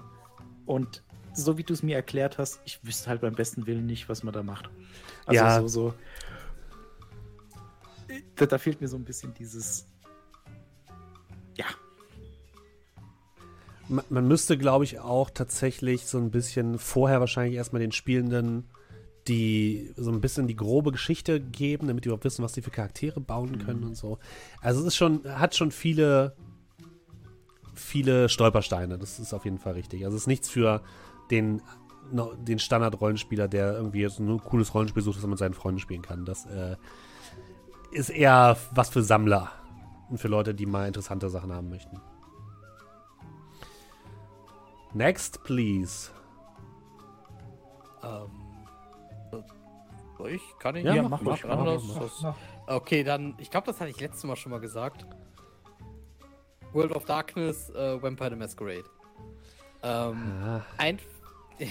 ja, das Problem ist, ich habe das Gefühl, weiß ich nicht, vielleicht werden heute hier endlich mal Karten auf den Tisch gelegt. Ähm, und ich erfahre endlich mal was darüber. Also, ich, ich habe wie viele andere auch Vampire the Masquerade Bloodlines gespielt. Was ein sehr, sehr, sehr gutes Spiel ist. Ähm, aber da dachte ich, ja, Moment, das basiert ja auf einem Pen Paper. Guckst du mal. Und dann bin ich ähm, äh, in, den, in, in den Laden gegangen und habe da tatsächlich das Regelwerk liegen sehen. Und um Gottes Willen, was ist das bitte für ein Regelwerk? Das ist, also das sah aus wie einfach nur so ein altes Buch und es hat sich auch gelesen wie ein altes Buch. Ich, ich, das, das, das war ganz, ganz seltsam irgendwie. Da stand drauf Grundregelwerk, aber ähm, als ich da so reingeschaut habe, ich weiß nicht, ich bin es halt gewohnt, in so ein Regelwerk zu schauen und ich sehe Tabellen und kleine Abschnitte, die mir irgendwie Dinge erklären. Das Gefühl hatte ich, ich weiß nicht mehr, ich weiß ehrlich gesagt nicht mehr, was drin stand, aber ich hatte irgendwie so das Gefühl, ich hätte dann Roman irgendwie ausgepackt und das war einfach nur ein riesiges Buch. Riesiger alter Schinken. Und weiß ich nicht. Ich habe auch noch nie jemanden gefunden, der das irgendwie mal leitet oder sonst irgendwas. Deswegen ist das für mich so ein ganz seltsames Thema, Vampire the Masquerade. Das ist, das Ähm. ist, sind, sind, das sind so grünlich, grünlicher Farb. ja, Ja, hier, hier sehen wir es auch gerade bei mir einmal. Ich Ah, kann es mal okay. kurz zeigen. Das ist so, so ein grünes Buch, was aussieht wie ein Grabstein und vorne liegt eine Rose. Das, ja, ich glaube, das war das. Und das, das, das sieht halt schon aus Ja, wie genau, so, so grünlich, ja. eher die Romanvorlage von Vampire the Masquerade oder so. Und, ähm, weiß nicht, irgendwie, aber irgendwie, umso mysteriöser das Ganze wurde, umso mehr hat es mich dann doch gereizt, es vielleicht irgendwann mal zu spielen, weil ich fand die Welt eigentlich sehr interessant. Ähm, mit so den Vampiren, die halt quasi so ganz normal in der Welt leben, aber halt ihr, ja, dass, dass das natürlich auch irgendwie alles so in den Schatten und sowas passiert. Ähm, würde mich schon reizen, das mal zu spielen. Ey, aber ich kann dazu auch nichts sagen. Da kann auch sein, dass Ja. das. Entschuldigung, falls das jetzt irgendwen trifft oder so. Aber es kann auch sein, dass das voll der Mist ist oder sowas. Ich weiß es nicht. Also ich glaube, ich glaube, der Mist ist es nicht. Dafür gibt es sehr viele Fans, glaube ich, davon. Also auch. bei mir war es immer so, das sind sicherlich auch einige Vorurteile, die ich da jetzt reproduziere, aber ich gebe sie einfach mal wieder. Und das ist auch der Grund, warum ich bisher immer so ein bisschen Abstand davon genommen habe, dass das schon eine sehr spezielle Art von Rollenspiel ist, die sehr auf so Macht und Politik so setzt. Auf Machtgefüge so. Und das sind so Themen, wo ich normalerweise sage, boah, ja, weiß ich nicht, ob, das, ob ich da jetzt einen Bock drauf habe. Es gibt aber ähm, ja auch eine relativ neue Version, die Version 5. Da gab es auch einige Kontroversen drum, weil da glaube ich auch so ein paar Themen nicht gerade mit Sorgfalt aufgearbeitet wurden. Ähm, wenn ich mich richtig erinnere. Also ich finde das Setting an sich auch spannend, aber alles, was ich bisher über das Regelwerk gehört habe, schreckt mich eher ab. Aber vielleicht tue ich dem Regelwerk da auch un, also Unrecht. Also was ähm, von meiner Seite, also fangen wir mal an, ähm, ja, passt ganz gut zu meiner ursprünglichen Einführungsrede, zu meinem Thema vorhin. Es gab, glaube ich, in den 80ern oder Anfang der 90er gab es mal eine, eine, eine kurzlebige ähm, Fernsehserie, basierend lose auf Vampire the Masquerade, ähm, wo halt eben auch so dieses, dieses mit den verschiedenen Clans, heißen sie so? Ja. Ähm, Ja. Genau, und ähm, die, diese ganzen Politgeschichten, äh, die dahinter stehen, dass, keine Ahnung, von dem einen die Tochter jetzt von einem, äh, von dem einen Clanboss, von einem anderen Clanboss geturnt wurde und deswegen in seinem Clan ist und hast nicht gesehen. Also ich glaube, also ich stelle mir so dieses, dieses Machtgefüge und Politik schon sehr spannend vor und äh, sehr interessant. Ist aber auch was, wo ich sage, ähm, muss mit den richtigen Spielern spielen. Also das ist sowas, wo ich sage, das ist jetzt nicht eine Einstiegsdroge, wo ich sage, okay, komm, ich nehme jetzt mal ein paar Newbies und wir machen jetzt einfach mal ein bisschen Pen and Paper. Sondern da musst du, glaube ich, schon welche haben, da, wo sehr, wie soll ich sagen, entsprechend mit, ja, äh, mit entsprechender Ehrfurcht, in Anführungsstrichen, an das Thema rangehen, damit du es halt eben wirklich auch ver- vernünftig rüberkriegst. Und was halt eben ich mir auch vorstellen kann, es ist extremst anstrengend, glaube ich, zu meistern, weil du so viel schreiben musst, was diese ganzen Politikintrigen angehen und was hinter den Kulissen abgeht und so weiter und so fort. Das ist halt eben nicht so, Mhm. ohne jetzt D&D zu nahe treten zu wollen. Ähm, ich habe jetzt nichts vorbereitet, alles klar, geht mal in den Wald und schneidet fünf Goblins um, ja, so sinngemäß. Ähm, deswegen also höchsten Respekt vor allen, die das meistern, weil es mir halt eben sehr anstrengend und sehr ja, anspruchsvoll vorstelle, dafür Geschichten zu machen, aber das Setting an sich finde ich sehr spannend. Ja, genau, das ist irgendwie auch so das, was mich so ehesten reizt. Wenn ich jetzt allerdings von Ben lese, Shadowrun statt W6 halt W10, würde ich den Gedanken auch ganz schnell wieder verwerfen. Ja, aber Äh. das ist von den Regeln her, glaube ich, nicht so kompliziert. Also ich Ich habe glaube mal, auch, ja. Ich habe die neue Version, glaube ich, mal äh, leiten wollen. Das war ein Rohrkrepierer, ein, zwei Sessions und danach hat sich die Gruppe aufgelöst. Weiß ich jetzt nicht, ob es was mit dem Regelwerk zu tun hat. ne? das sage ich jetzt nicht. Aber Vielleicht, ähm, vielleicht lag es auch an dir, André. das kann natürlich auch sein. Aber äh, nee, tatsächlich, Vampire the Masquerade ist halt äh, ein super Computerspiel gewesen. Ne? Und äh, das zu replizieren, fände ich auch sehr spannend. Nur hatte ich da nie so die Gelegenheit, beziehungsweise auch was ich dann gehört habe, was ich so mitbekommen habe. Alles Vorurteile, alles ohne Substanz dahinter, gebe ich offen zu.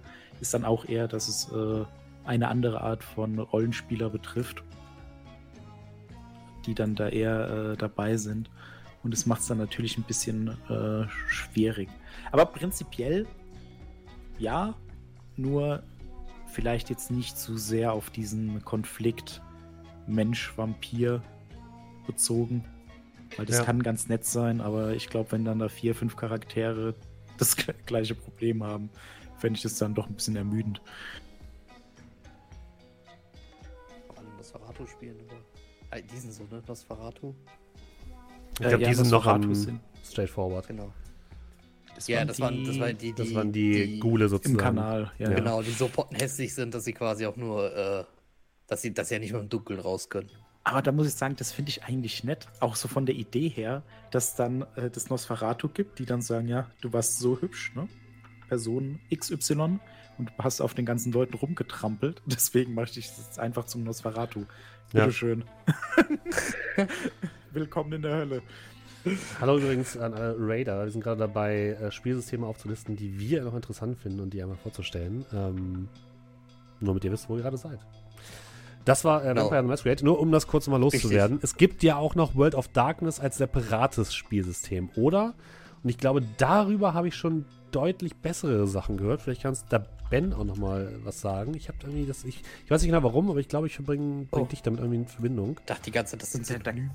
Gab's nicht irgendwie World of Darkness fünf Separates? Ableger? Ja. Irgendwie Magier, of Darkness ist oben Werwölfe, drüber, genau. Das ist die, die Und- Dachgeschichte. was weiß ich. Ich glaube, da gibt es echt viele Sachen. Okay, okay. Ja, es gibt noch mehr Sachen, die in der World of Darkness spielen. Nee, ihr habt vollkommen So recht. Das ist abgedrehtes so in der Zeug. Erinnerung. Ja, ja, okay. Können, wir, können wir nicht einfach Vampire the Masquerades nehmen oder einfach mit Savage Worlds?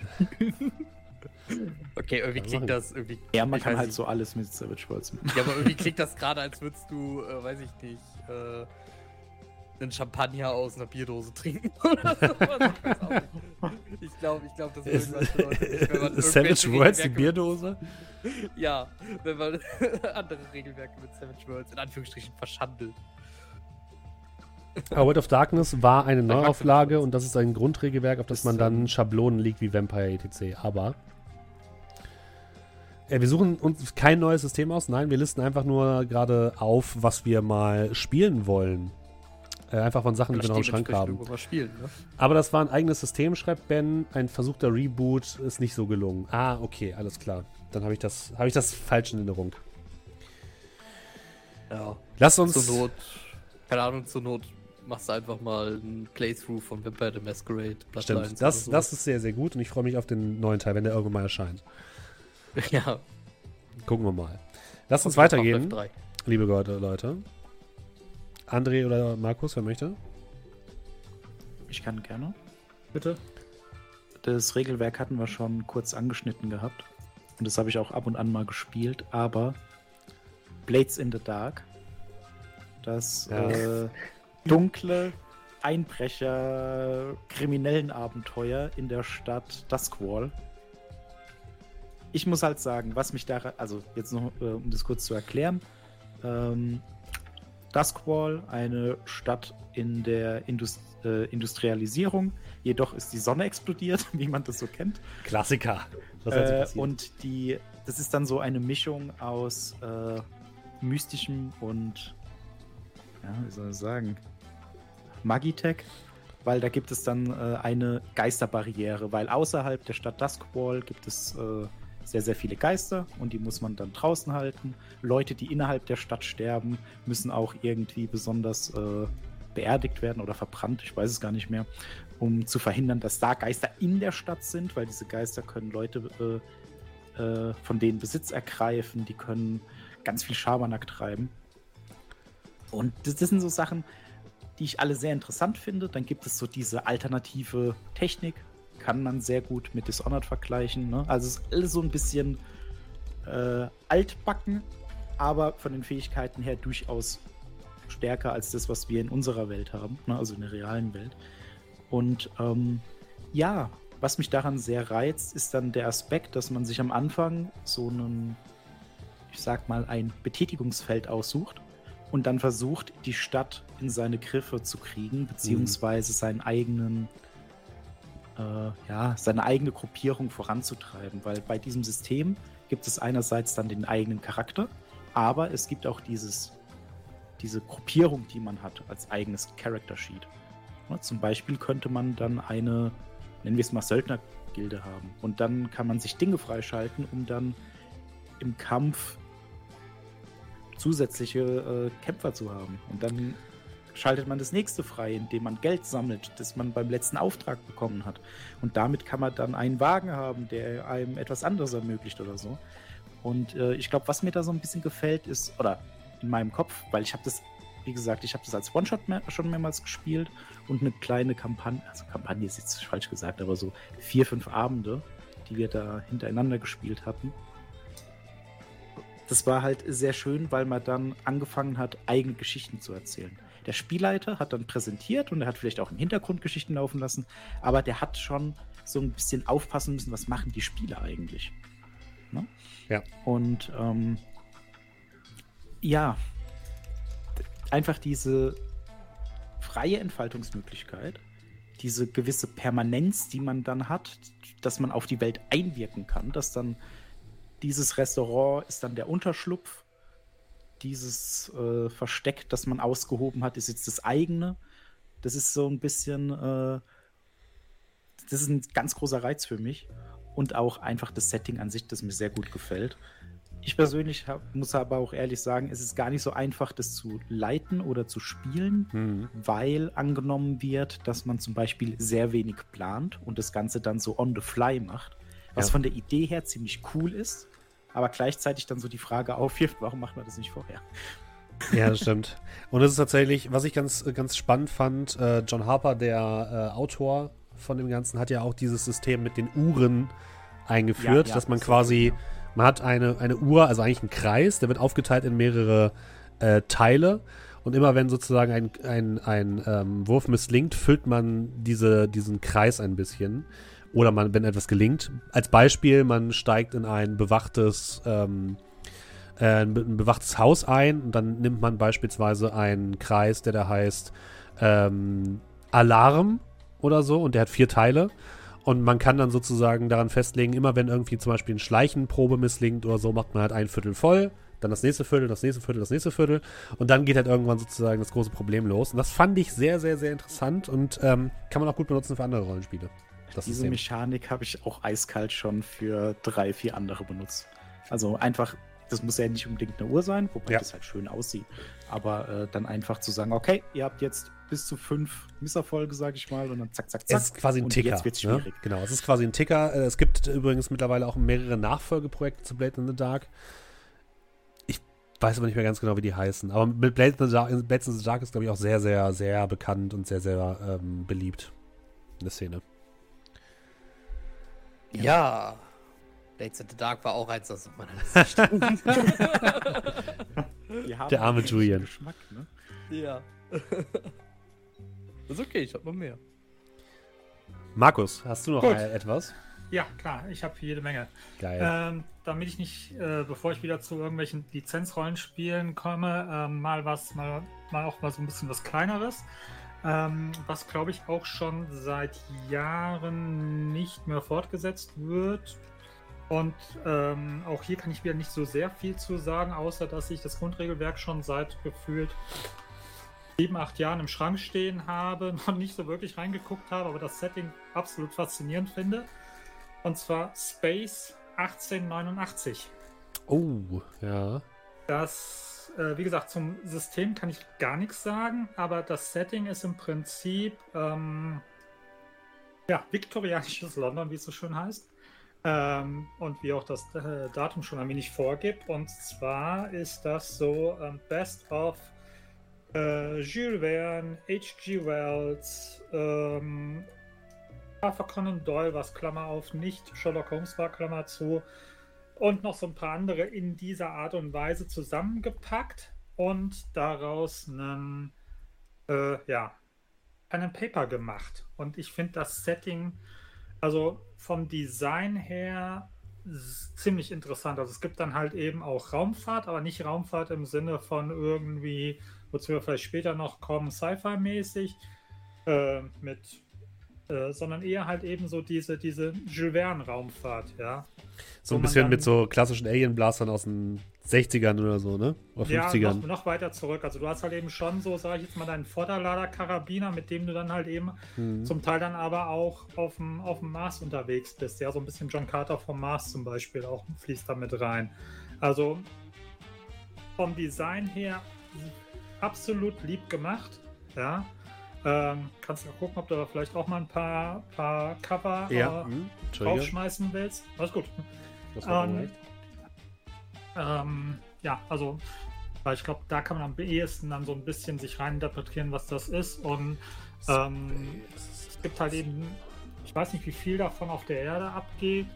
äh, Von dem, von dem ganzen Setting, aber es sind halt eben so, es gibt, es gibt ein äh, Hintergrundband zum Mars, es gibt ein Hintergrundband zur Venus, aber halt eben alles so in diesem Jules Verne-Setting. Und ja, vom, vom Setting her finde ich es sehr spannend. Aber äh, ja, die Zeit hat bis jetzt ge gefehlt. Tatsächlich haben dazu die Kollegen von Orkenspalter einen Fan Fanfilm gemacht, der sehr lustig ist, kann ich ja sehr empfehlen. Ähm,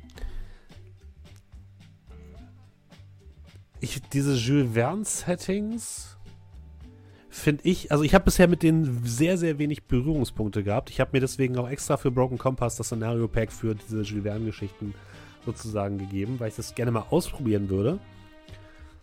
Mit diesem Cypher-Aspekt weiß ich nicht, ob ich das so geil finde, ehrlich gesagt. Ich weiß aber auch nicht genau, was mich daran stört, ehrlich gesagt.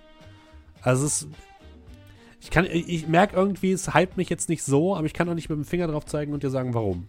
Ja, ja ich, ich, glaube, wenn ich, wenn ich, wenn es leiten würde, wenn ich irgendwann mal Zeit habe und was auch immer, ähm, würde ich, glaube ich, auch eher von diesem Sci-Fi-Setting weggehen und eher dann halt eben so Reise zum Mittelpunkt der Erde, verlorene Welt. Also, dass du sagst, okay, irgendwo auf dem Pl ähm, Plateau gibt es noch Dinosaurier in Afrika, solche Geschichten. Aber ich glaube, ich würde ja. eher erdmäßig bleiben, würde aber zumindest die anderen Sachen vielleicht mal anschauen. Aber wie gesagt, ich mag halt eben dieses Jules Verne-Setting relativ gerne. Okay. Der Rest noch eine Meinung dazu? Äh, also ich kenne davon und Bild sah immer sehr ansprechend aus. Also in meiner Savage Worlds Deluxe ähm, äh, beim Savage Worlds Deluxe Regelwerk äh, ist eine Seite Space 1889 Red Sands. Und dieses Bild fand ich immer sehr ansprechend. also, äh, da war Werbung dafür. Weil anscheinend ist, äh, ist diese Red Sands Version wohl anscheinend ein Savage World Setting. Irgendwie, keine Ahnung. Ähm, naja, und das, äh, ja, das habe ich immer gesehen und das sah sehr lustig aus. Ja gut, da kann ich sagen, ist halt auch mal was anderes. Ne? Ja, ähm, ich, ja, ich kann jetzt halt nicht so viel dazu sagen. Das ist sowas, da müsste man mal gucken, ja. wie das ist. Das ist aber auch wieder so ein bisschen, die fliegen rum und haben trotzdem äh, vielleicht jetzt nicht unbedingt die Waffen, die man sich vorstellt. Ist, also kommt immer drauf an. Ich bin äh, ein Freund von diesen Dingen, wo es dann äh, eine innere Logik gibt, die man nicht unbedingt sofort versteht. Ne? Also, dass man sagt, oh, da gibt es diese Technik und dann funktioniert die so und dann versteht man das und das ist auch in sich schlüssig. Ne? Weil das hat ja dann auch die Möglichkeit, äh, Dinge äh, zu schaffen, die unter Umständen dann in der normalen Welt oder in anderen Regelwerken so nicht existieren. Ja. Ähm, ich wäre auf jeden Fall interessiert. Wollte es aber halt so, also momentan würde ich mir dann halt ein äh, Abenteuer, sage ich mir, vorstellen. Ne, wenn du jetzt zum Beispiel auch sagst, Broken Compass, Ne? Dann äh, vielleicht mit außergewöhnlicher Technik oder so. Ja. Dann wollen wir weiterverfahren. André, hast du noch was? Äh, du hattest ja so viele, du kannst erstmal anfangen. Soll ich, soll ich noch weitermachen? Okay. Äh, ich gehe in ein Setting-Band rein, und zwar ein Setting-Band für D&D 5e, der gerade tatsächlich vor kurzem erst revealed wurde, und zwar ist das Spelljammers. Spelljammers ist D&D in Space, wenn ich das richtig verstanden habe. Mhm. Also man, ähm, wie gesagt, ich bin ja noch nicht, noch nicht, so super lange im Dungeons Dragons Game drin, deswegen kenne ich die ganzen alten Sachen nicht, aber ich glaube, es ist eine neue Auflage sozusagen eines bereits bestehenden Settings, was sozusagen die Fantasy-Elemente nimmt von Dungeons Dragons und das so ein bisschen in, in den Weltraum verfrachtet. Man fliegt also auf einem Schiff, auf einem magischen Schiff durch den Weltraum von Planet zu Planet und erfährt, äh, erlebt wunderbare Dinge. Es wurde jetzt ähm, im Laufe der D&D Direct angekündigt und sah sehr, sehr, sehr, sehr gut aus. Und die Mischung hat es mir irgendwie schon angetan, beziehungsweise so die Bilder von ähm, im Raum fliegenden Asteroiden, auf denen dann Städte gebaut worden sind oder den etwas verrückten ähm, Völkern, die da mitkommen. Äh, man kann endlich ein Schleim spielen oder so Elef nee, äh, Nilpferd, humanoide Nilpferde und sowas. Finde ich super lustig. Und da kann man, glaube ich, sehr, sehr fantastische und gleichzeitig aber auch ähm, spannende Geschichten spielen, die ähm, ja, aber mit dem äh, bereits bekannten D&D 5e-Regelwerk funktionieren. Und das äh, hat mich sehr, sehr angesprochen, muss ich sagen, als ich den Trailer gesehen habe. Genau, plus neue Monster, sowas wie Astraldrachen und sowas. Und es kommt in einer wunderschönen Box. Was sagt der Rest? Also mal als erster meine Meinung abzugeben, weil da kann ich relativ schnell eine Meinung abgeben. Weiß nicht, Weltraum, das ist nicht mehr mein D&D. Also ich weiß nicht, D&D ist ja. für mich, äh, ist also für mich ist D&D Fantasy halt eben so Forgotten Realms und so weiter. Also dieses, dieses äh, Spelljammer, weiß ich nicht, irgendwie. Ich habe es gesehen, habe gesehen, dass es anscheinend auch mega steil gegangen ist, dass da extrem Leute schon drauf gewartet haben. Äh, ben hat ja gerade geschrieben, irgendwie 89 war die erste Variante. Ähm, und ich freue mich für jeden, der sich darüber freut, aber mich macht es ehrlich gesagt nicht so an, weil ich halt eben dieses, also, ähm, ja, ich weiß nicht, irgendwie dieses, okay, wir haben da Leute, also wir haben praktisch in dieser Fantasy-Welt haben wir jetzt auch noch Raumfahrt mit drin, das weiß ich nicht, macht mich jetzt ehrlich gesagt nicht so an. Hm. Ähm, da, da bin ich eher bei anderen Sachen, zu denen ich später noch komme, um ein bisschen Vorstellungen zu betreiben, aber das Spelljammer ist jetzt nichts für mich, glaube ich dann würde ich einfach mal äh, auch reinkrätschen.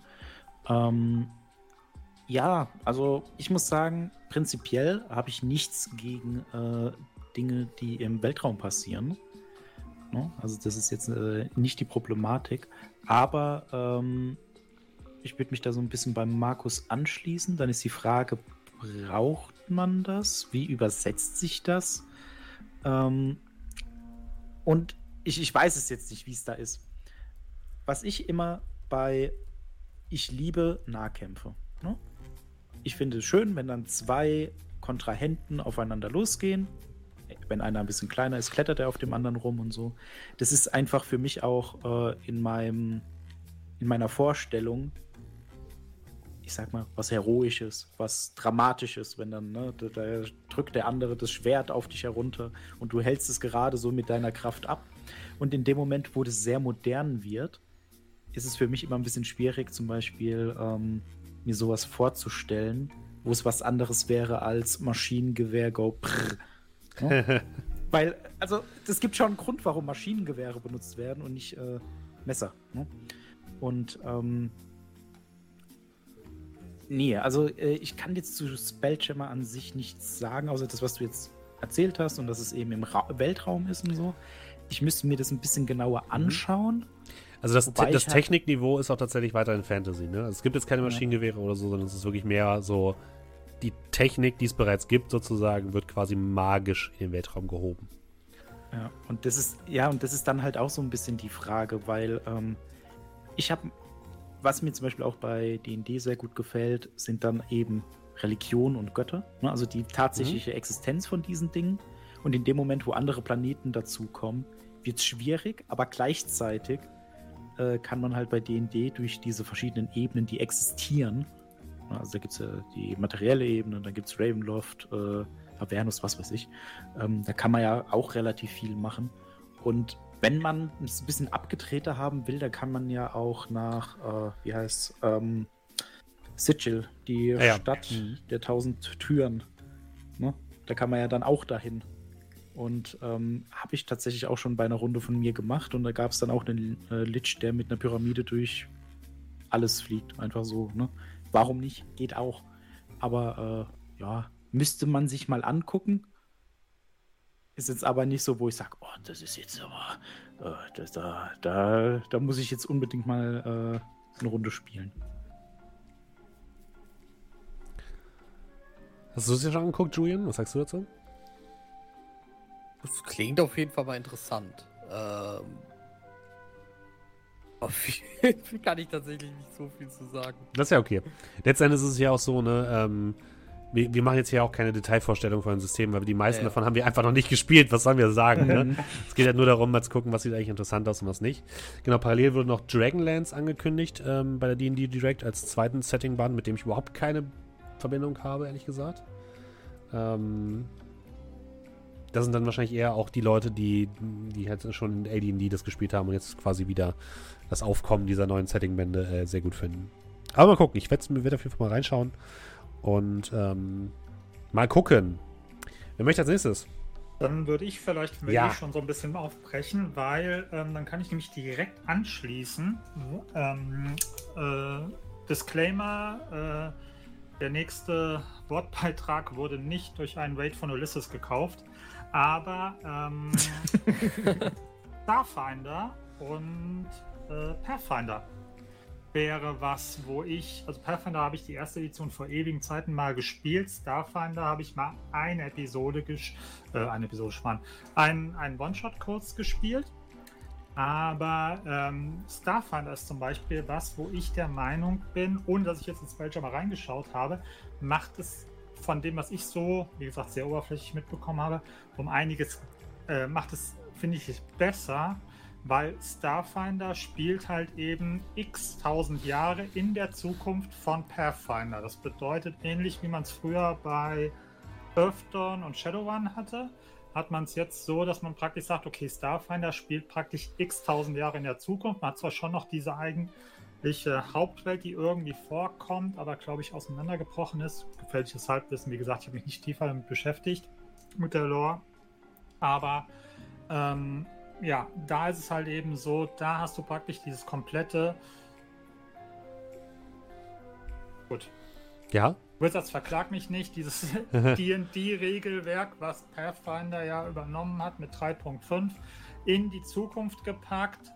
Hast ähm, dieses, dieses Level-System, dieses Loot-System, Klammer auf, hört euch hier nochmal unsere ganzen Lobpreisungen, was D&D angeht, an, was man ja bei diesem 5e-System halt eben hat, mit äh, All the way to Level 20 und so weiter und so fort und hat es halt eben in die Zukunft gepackt, hat dort auch ähm, interessante Rassen, finde ich, also zum Beispiel die kleinen, äh, diese kleinen Mauswesen da, ich hätte fast gesagt Ahsoka, aber das ist Star, äh, Star Wars, I Isoka, glaube ich, heißen die oder sowas, als neue Rasse ähm, und wie gesagt, wir sind ja hier in einem Themenpunkt, äh, Sachen, die wir gerne mal spielen würden, wo wir aber kein fundiertes Wissen drin haben.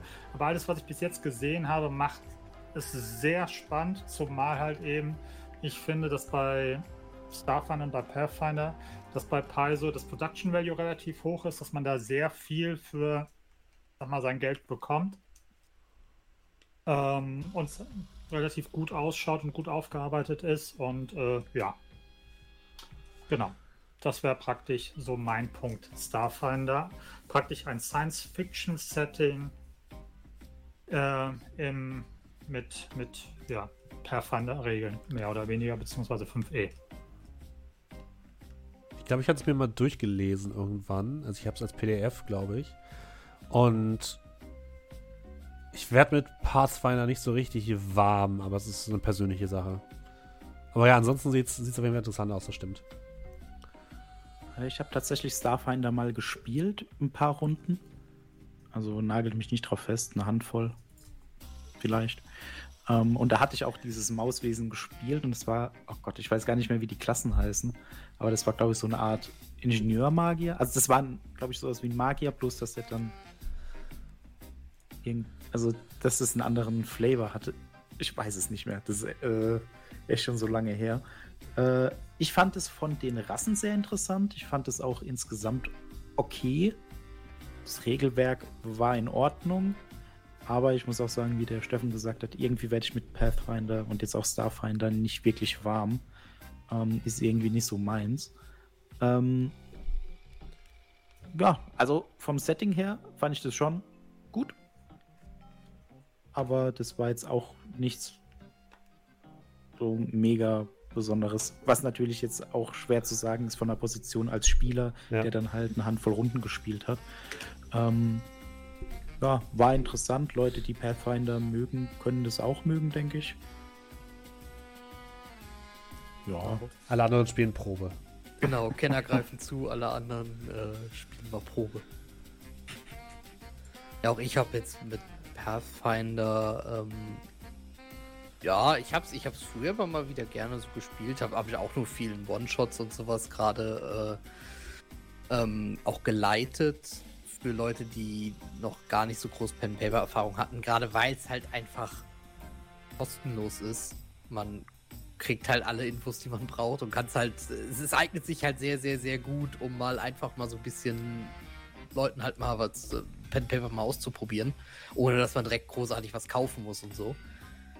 Ähm, deswegen, äh, ja, aber so regeltechnisch auch würde ich wahrscheinlich jetzt auch eher so zu D&D tendieren. Und naja, und zu dem Starfinder kann ich halt quasi genau das gleiche sagen wie zu, wie zu ähm, dem anderen. Klingt interessant. Spelljammers, genau. Klingt interessant. Kann man mal ausprobieren.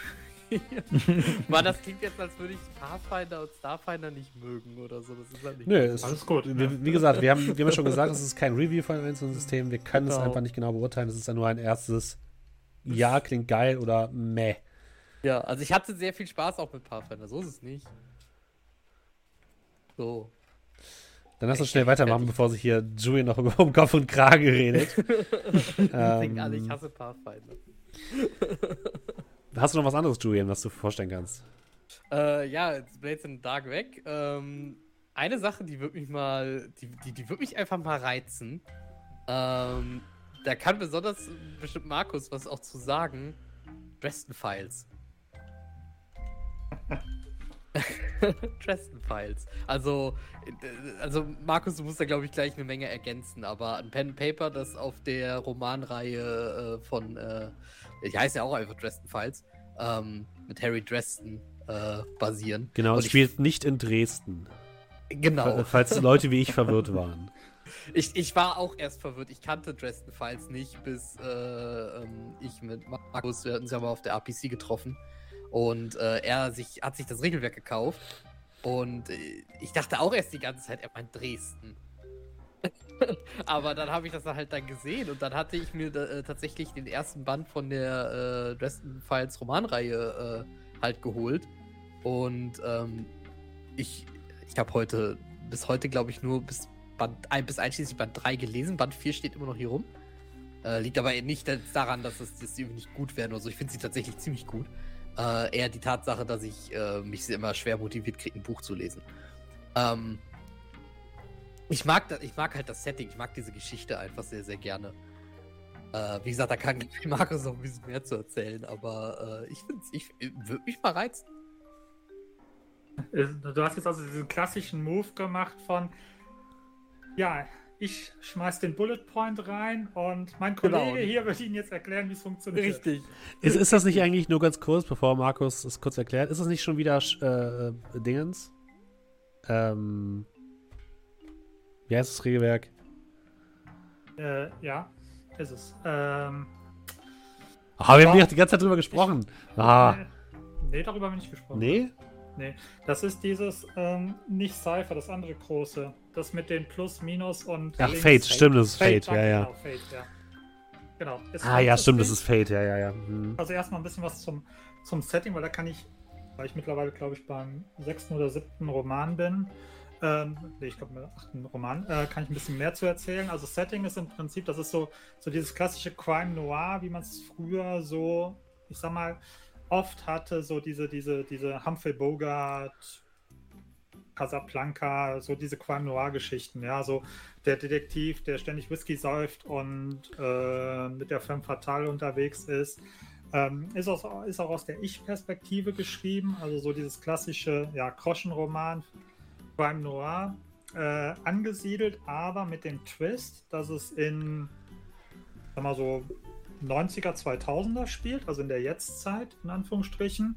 Und ähm, der Protagonist, also sprich der Erzähler, ist halt eben Harry Treston und das ist ein Magier. Und es gibt praktisch in dieser Welt Magie und übersinnliche Wesen, äh, die so ein bisschen, äh, ja, in der normalen Welt hausen. Also es gibt ein paar Leute, die halt eben so wissen, okay, da ist irgendwas, ja, ich sag mal, nicht alles, was irgendwie ähm, nachts an, ans Fenster klopft, was man sich einbildet, hat man sich auch wirklich eingebildet oder so die Sachen, die, ja, keine Ahnung. Es gibt Sachen, die wirklich unter Bett äh, hervorkriechen und solche Geschichten.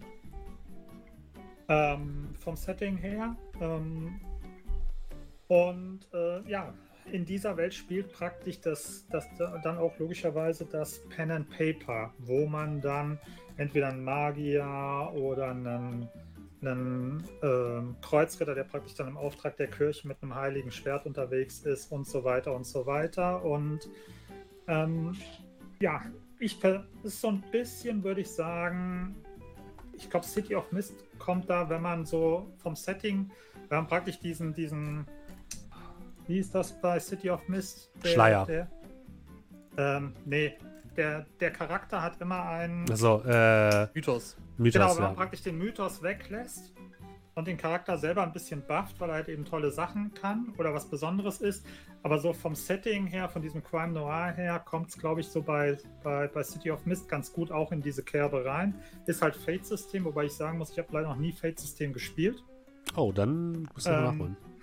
Und ähm, was halt eben ein sehr cooler Twist an dem Pen-and-Paper-System ist, ist, ähm, dass im, ähm, im Band 2 wird ein Charakter, äh, werden, werden Charaktere eingeführt, die in Band 4, ja, ich weiß, das wird ganz nerdig, ähm, während des kompletten Bandes Harry Tristan dazu überreden wollen, doch mal mit ihnen Pen and Paper zu spielen weil, das Ah, Pen, weil die Pen and Paper spielen und das ist praktisch, das das Pen and Paper ist so aufgebaut, dass es quasi ist, ähm, diese Charaktere schreiben das Pen and Paper und du hast halt eben dann auch von Harry Treston so, so Randnotizen. Das bedeutet, das ist ganz cool gemacht eigentlich von der Art her und nicht so cringe, wie es sich vielleicht anhört. Und ähm, ja, wenn ich gerade so lese, ja, Buffy ist natürlich auch ein ganz gutes Beispiel dafür. Genau, so in etwa muss man sich das vorstellen, so Angel Buffy-mäßig auch. Ähm, ja, ja, und wer die. Ja, Entschuldige. Äh, Ich wollte sagen, ein bisschen hat es mich beim Lesen so an Wolf Among Us, beziehungsweise äh, Wolf Among Us basiert ja auf äh, Fable. Fable heißt, ja. Ne? Ja. Ja. Fable heißt das. Äh, da hat mich auch ein bisschen erinnert. Äh, Und tatsächlich, wer die Buchreihe kennt, die Flüsse von London ist auch so ähnlich. So ein bisschen Urban Fantasy mit Noir-Crime-Elementen. Ich muss sagen, das sowas mag ich als Setting halt immer super gerne. Deswegen äh, fand, ich, fand ich jetzt halt auch das Dresden Files Pen and Paper das ein bisschen Ja. interessant.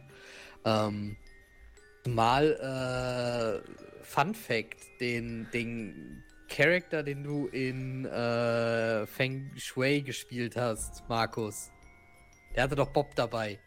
ja. Ja, der war aus Dresden Files. Ich dachte, er war aus Monkey Island. Bin enttäuscht. Also, äh, Harry Oder, oder gibt es den auch woanders? Ich kenne nur den Nee, aus. Äh, nee, also Harry Treston hat praktisch einen, einen Schädel, in dem ein, ein, ein Geist äh, wohnt, der ihn praktisch so ein bisschen mit, mit magischem Fachwissen unterstützt und das ist halt eben Bob. Okay, ich hätte dann auch sofort an Monkey Island Murray Ja. gedacht. Eigentlich schon. Gut. Ja, ähm, genau. So viel zu Julians äh. Vielen Dank, Markus. Julian, du bist als nächstes dran. äh, wer möchte, Andreas, du noch was? Äh, ja, äh, ich könnte noch vorstellen, Ja. beim letzten Mal auch schon angesprochen gehabt, aber etwas, was ich schon im, was ich in der Kampagne spielen wollen würde. Forbidden Lands. ja. Äh, da kommt ein bisschen rein, was, also vom Regelsystem her ist es so, dass man eine äh, 6 würfeln muss. Und dann hat sich das. Ähm, man hat dann einen Würfelpool, der sich zusammensetzt aus Attributen, Fähigkeiten und Gegenständen. Und äh, dadurch hat man dann einen Pool, zum Beispiel fünf Würfel, und dann kann man würfeln. Und das Interessante dabei ist dann, dass man diesen Wurf pushen kann. Das heißt, jeder Nicht-Erfolg könnte nochmal geworfen werden, aber alle Einsen, die mit, also, ja, okay, alle Einsen können einen negativen Effekt haben, weil diese Attribute, Skills und äh, Gegenstandsboni sind zwar in einem Pool, sind aber, wenn man so nimmt, dann immer unterschiedliche Würfel. Weil der Vorteil bei Attributen ist, dass das auf mehrere Fähigkeiten wirkt. Äh, aber wenn man damit eine 1 würfelt und den Wurf gepusht hat, bekommt man Schaden an den Attributen. Und die Attribute sind gleichzeitig auch Leben. Ne, Das heißt, umso mehr Schaden man bekommt, warum auch immer, äh, umso niedriger wird der Attributswert, umso schlechter wird man, umso eher äh, beißt man ins Gras. Und es hat dann auch so eine gewisse äh, Risiko, also hat so einen gewissen Risikofaktor, den ich sehr interessant finde. Und auch, dass dann Waffen und Gegenstände sich aufbrauchen, weil man dann sagt, okay, ich habe jetzt hier eine Leiter, ich benutze sie zum Klettern, Athletikwurf, ich habe es nicht geschafft, ich pushe. Der äh, Itemwürfel würfelt eine 1, die Leiter bricht. Das ist so, Ja. äh, sehr interessant äh, bei dem Ganzen. Den Survival- und Entdeckungsaspekt äh, finde ich ganz interessant, der da relativ stark rausgearbeitet wurde, weil die Idee ist in diesem Setting, dass die Welt eine Zeit lang von einem roten Schleier äh, umgeben war. Man hatte bestimmte, also Städte und kleine Dörfer, die haben überlebt, aber alles außenrum, wenn man sich dann in der Nacht äh, durch den Schleier hat bewegen wollen, wurde man, äh, ja, ist mal verschwunden, man ist getötet worden, wie auch immer, man weiß es nicht so genau.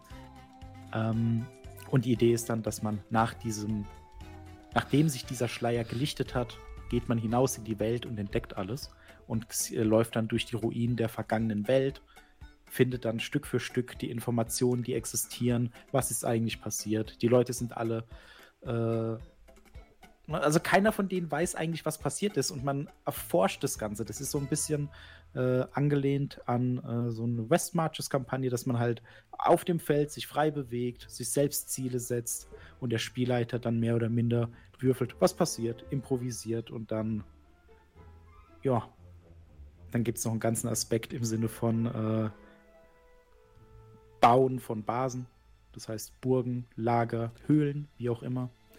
Und ähm, das ist alles etwas, was ich mal gerne in der Kampagne spielen würde, um das einerseits mal komplett auszuprobieren und andererseits, weil mir, weil es mich sehr reizt, dieses, diese Geschichte aus dem Spiel heraus entstehen zu lassen und den Spielern sehr, sehr viel Freiheiten zu lassen in dem, was sie tun.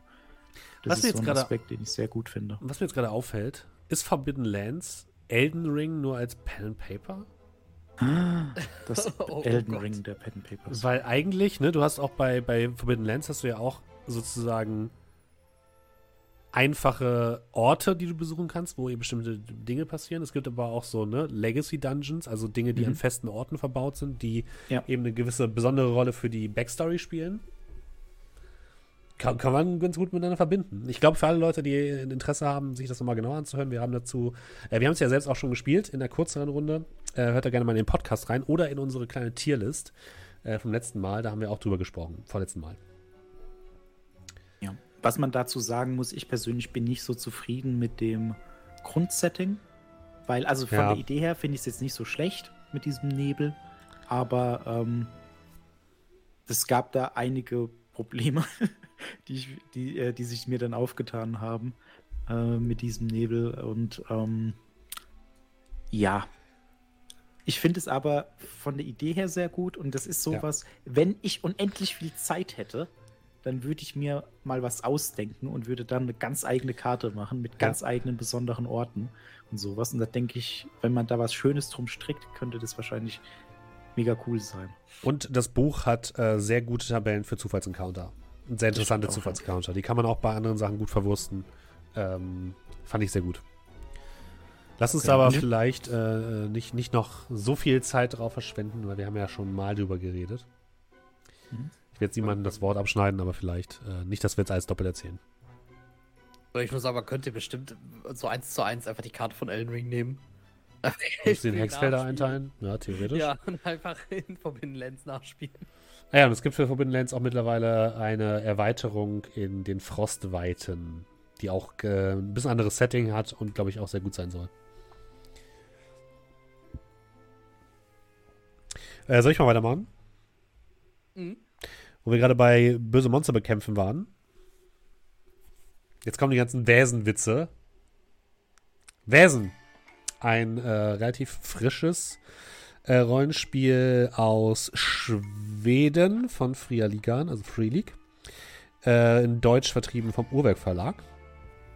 Ist ähm, ein Setting, welches in Schweden spielt, auch glaube ich in den 1900ern, so, industrielle Revolution, so in dem, in dem Dreh. Ähm, und da geht es um die namensgebenden Wesen, also auf Deutsch Wesen. Das sind Monster aus der, ich, ich sag's mal, nordischen, skandinavischen Mythologie, die normalerweise einfach überall im Hintergrund und im Verborgenen handeln und die Bauern oder die Landbevölkerung hat normalerweise zu diesen Wesen eigentlich einen sehr guten Draht, weil die eben bestimmte Rituale befolgen, ähm, um diese Wesen milde zu stimmen und dann, ne, die nächste Ernte wird dann natürlich besser. Wesen, Entschuldigung. Und ähm, durch die industrielle Revolution wird dieses Ge Gleichgewicht aber so ein bisschen ins Wanken gebracht und die Wesen beginnen so ein bisschen durchzudrehen. Und als Charaktere spielt man sogenannte Donnerstagskinder. Das sind Menschen, die Okay. Wesen sehen können. Im Vergleich Wesen. zu allen anderen. Wesen. Ja, ich sag jetzt mal, egal. Ähm, Finde ich sehr, sehr, sehr, sehr interessant. Äh, basiert eben auf einem ähnlichen System wie Forbidden Lands. Ähm, Im Sinne von, dass man eine Basis hat, die man nach und nach aufbaut. Das ist ein altes Herrenhaus in Uppsala, der Hauptstadt von Finnland, Schweden. Einer Stadt in Finnland oder Schweden. Äh, eins von beidem. Und ähm, von der geht man quasi aus und muss äh, das, diese Probleme ähm, bekämpfen, die sozusagen die Wesen verursachen. Ähm, spielt sich ein bisschen wie, oder klingt so ein bisschen wie ähm, Witcher minus Kämpfe und minus Magie. Also es bedeutet, man kriegt quasi einen Auftrag, ein Wesen zu, zu verscheuchen und muss dafür ein bestimmtes Ritual machen, muss beispielsweise, keine Ahnung, die Knochen finden und umbetten oder irgendwie sowas. Und ähm, das rauszufinden, äh, ist dann quasi Aufgabe der SpielerInnen. Und das werden wir tatsächlich auch demnächst spielen, um mal gleich ein bisschen Eigenwerbung zu machen. Äh, und zwar am, jetzt muss ich kurz in meinen Terminkalender gucken, 17.05. und 24.05. werden wir das hier auf dem Kanal spielen. Ähm, da könnt ihr auf jeden Fall mal reingucken. Gefällt mir aber vom ersten Lesen schon mal sehr, sehr gut und ähm, kann ich sehr empfehlen bisher. Ähm, wenn du sagst, äh, Donnerstagskinder, ähm, spielt man dann auch Kinder oder sind das Nein. einfach nur Donnerstagskinder? Sind schon Erwachsene, also Ja. sind, sind halt am Donnerstag geboren, aber sind schon Erwachsene. Genau, also man kann Jugendliche spielen. Ich glaube, das Startalter ist 17, äh, wenn mich nicht alles täuscht. Ähm, aber man, man spielt keine Kinder, nein. Das nicht. Aber es hat ein bisschen was Märchenhaftes, aber eher was gruselige Märchenhaftes. So ein bisschen nach Sleepy Hollow. Ja, ja. Ja, so ein bisschen, ja. Was passiert, wenn die Donnerstagskinder in die Freitagskasse gehen? Gute Frage. Das, das an einem Montag. Oh mein Ähm. Gott. Das, Multiversum explodiert. Ja. Also ich kann dich dazu eigentlich nur fragen, äh, wer ist ein Buch ist denn das gewesen, was du da eben hattest? Das ist meins. Gar, gar nicht Habe ich gekauft. Ja. Ist das dann eigentlich, ist es dann nicht eigentlich eher weniger eine Basis, sondern eher eine Basen? Ah, Gott. Du hast- Du hast es raufbeschworen, du hast gejinxt. Ich sehe die ganze Zeit schon Basen bis im Chat. die Ah. Podcast-Zuhörer wollen ja auch über die, über die Richtig. Wesenwitze lachen. Richtig, die ich die ganze Zeit schon lese. Mist, da wäre mir meine Chance gewesen. Gewesen. Ja, es ist auch, Ah, ein bisschen, wunderbar. ist auch ein bisschen grimm und ist auch ein bisschen ähm, Supernatural, nur halt äh, äh, zur industriellen Revolution. Ja, wir werden es ausprobieren. Wird super. Ja, klingt, klingt auf jeden Fall sehr interessant. Ähm, kann dazu aber tatsächlich nichts sagen. Nee, es ist alles gut. Ich wollte es nur, wollt's nur anmerken, weil damit müssen wir Eigenwerbung machen für uns. Hä. Ähm, und basiert auch auf dem ähm, Mutant Year Zero System. Ah. Ah, Der, der äh, Mutant Year Zero Engine. Ja, genau, richtig. richtig. Die wäre es nämlich gewesen. Ah, lass uns schnell weitermachen. Bitte. Nee, aber äh, freue ich mich schon drauf. So, äh, ja, so, soll ich? Äh, ähm, okay. also. Ähm, na, etwas, was ich letztes Mal schon mal erwähnt habe: City of Mist. Nein, nein, äh, nicht City of Mist natürlich. Ähm, Savage Worlds, äh, besonders natürlich Deadlands. Äh, ich mag Deadlands sehr, sehr gerne, hab's allerdings immer nur geleitet. Ähm, Beziehungsweise es gibt ja noch verschiedene Abwandlungen von Deadlands. Äh, also bis, glaube ich, sogar die, ich glaube, Deadlands hieß nicht sogar Lost Colony oder sowas, bin mir nicht mehr sicher, was dann nachher wirklich auch im Weltraum spielt. Ähm, Deadlands wird irgendwann auch ziemlich abgedreht, muss man sagen. aber ähm, ich habe Deadlands halt immer auch nur One-Shots geleitet und meistens eine eigene Story dazu geschrieben. Aber ich habe mal gesehen oder gehört auch, die Kampagnenbänder sollen eigentlich ziemlich, äh, sollen eigentlich auch ziemlich gut sein. Ähm, äh, ben schreibt es auch gerade, ich habe noch das alte Deadlands ohne Savages, das habe ich auch noch hier. Äh, das wollte ich damals immer spielen. Ähm, das ist ja quasi das, äh, woraus der Dead, äh, Savage Worlds ja sogar irgendwie nachher entstanden ist. Ähm, nur, dass man halt äh, Deadlands, das klassische Deadlands, nicht mit einer Handvoll äh, Dollar, sondern mit einem Eimer voll Würfel spielt. Ähm, wenn ich das noch richtig in Erinnerung habe. Man braucht wirklich unfassbar viele Würfel. Von verschiedensten Arten. Ähm, deswegen Deadlands Reloaded, basiert auf Savage Worlds, macht das Ganze ein bisschen einfacher. Ich liebe dieses Setting einfach. Weil ich, ich liebe Western, ich liebe Western mit Horror und Steampunk darf da auch noch gerne rein. Und dann hat man Deadlands. Und das ist cool. Und ähm, dazu gibt es auch noch mal äh, Deadlands Noir. Was auch noch mal richtig gut ist. Das ist quasi Deadlands einfach in den 30ern. Also statt dann halt 1800 Deadlands 1870, 80, irgendwie sowas, äh, gibt es dann nochmal quasi Deadlands 1930 ähm, mit Deadlands Noir. Ähm, was dann, ja, quasi dann alles äh, eher ein bisschen so, so ein bisschen mehr in diese Cthulhu-Richtung geht, aber das Ganze, wie es halt da halt äh, hieß, Weird West, bleibt halt quasi, wird aber dann halt ins, eher ins Urbane dann verlegt. Ähm, beispielsweise gab es in äh, Deadlands immer den Haxer, was quasi ein Magier ist, der aber mit Pokerkarten äh, quasi zaubert und äh, quasi immer als Glücksspieler halt auftritt. Gibt es dann quasi in Deadlands Noir auch, aber dann nicht mehr mit Pokerkarten, sondern halt stattdessen mit äh, ähm, äh, Würfeln. Und äh, da heißt dann da, glaube ich, Gr Grifter? Irgendwie sowas, ich weiß nicht mehr. Ähm, oder gab es den Mad Scientist in Deadlands, quasi dann, der, der war so ein bisschen der Steampunk-Teil zum Beispiel, der konnte, war auch am Ende des Tages mehr oder weniger Magier, allerdings hat der mit verrückten Apparaturen halt gearbeitet. Der hat dann so eine Dampfpistole gehabt, die dann krassen Kram konnte. Den gibt es dann quasi in Deadlands Noir auch wieder als äh, Patent Scientist. Wo man dann eher mit, ich glaube, der arbeitet tatsächlich schon da irgendwie mit Kernspaltung oder sowas. So was ganz Skurriles. Da gab es dann auch irgendwie so noch. Die, gute alte äh, Taschenkernspaltung.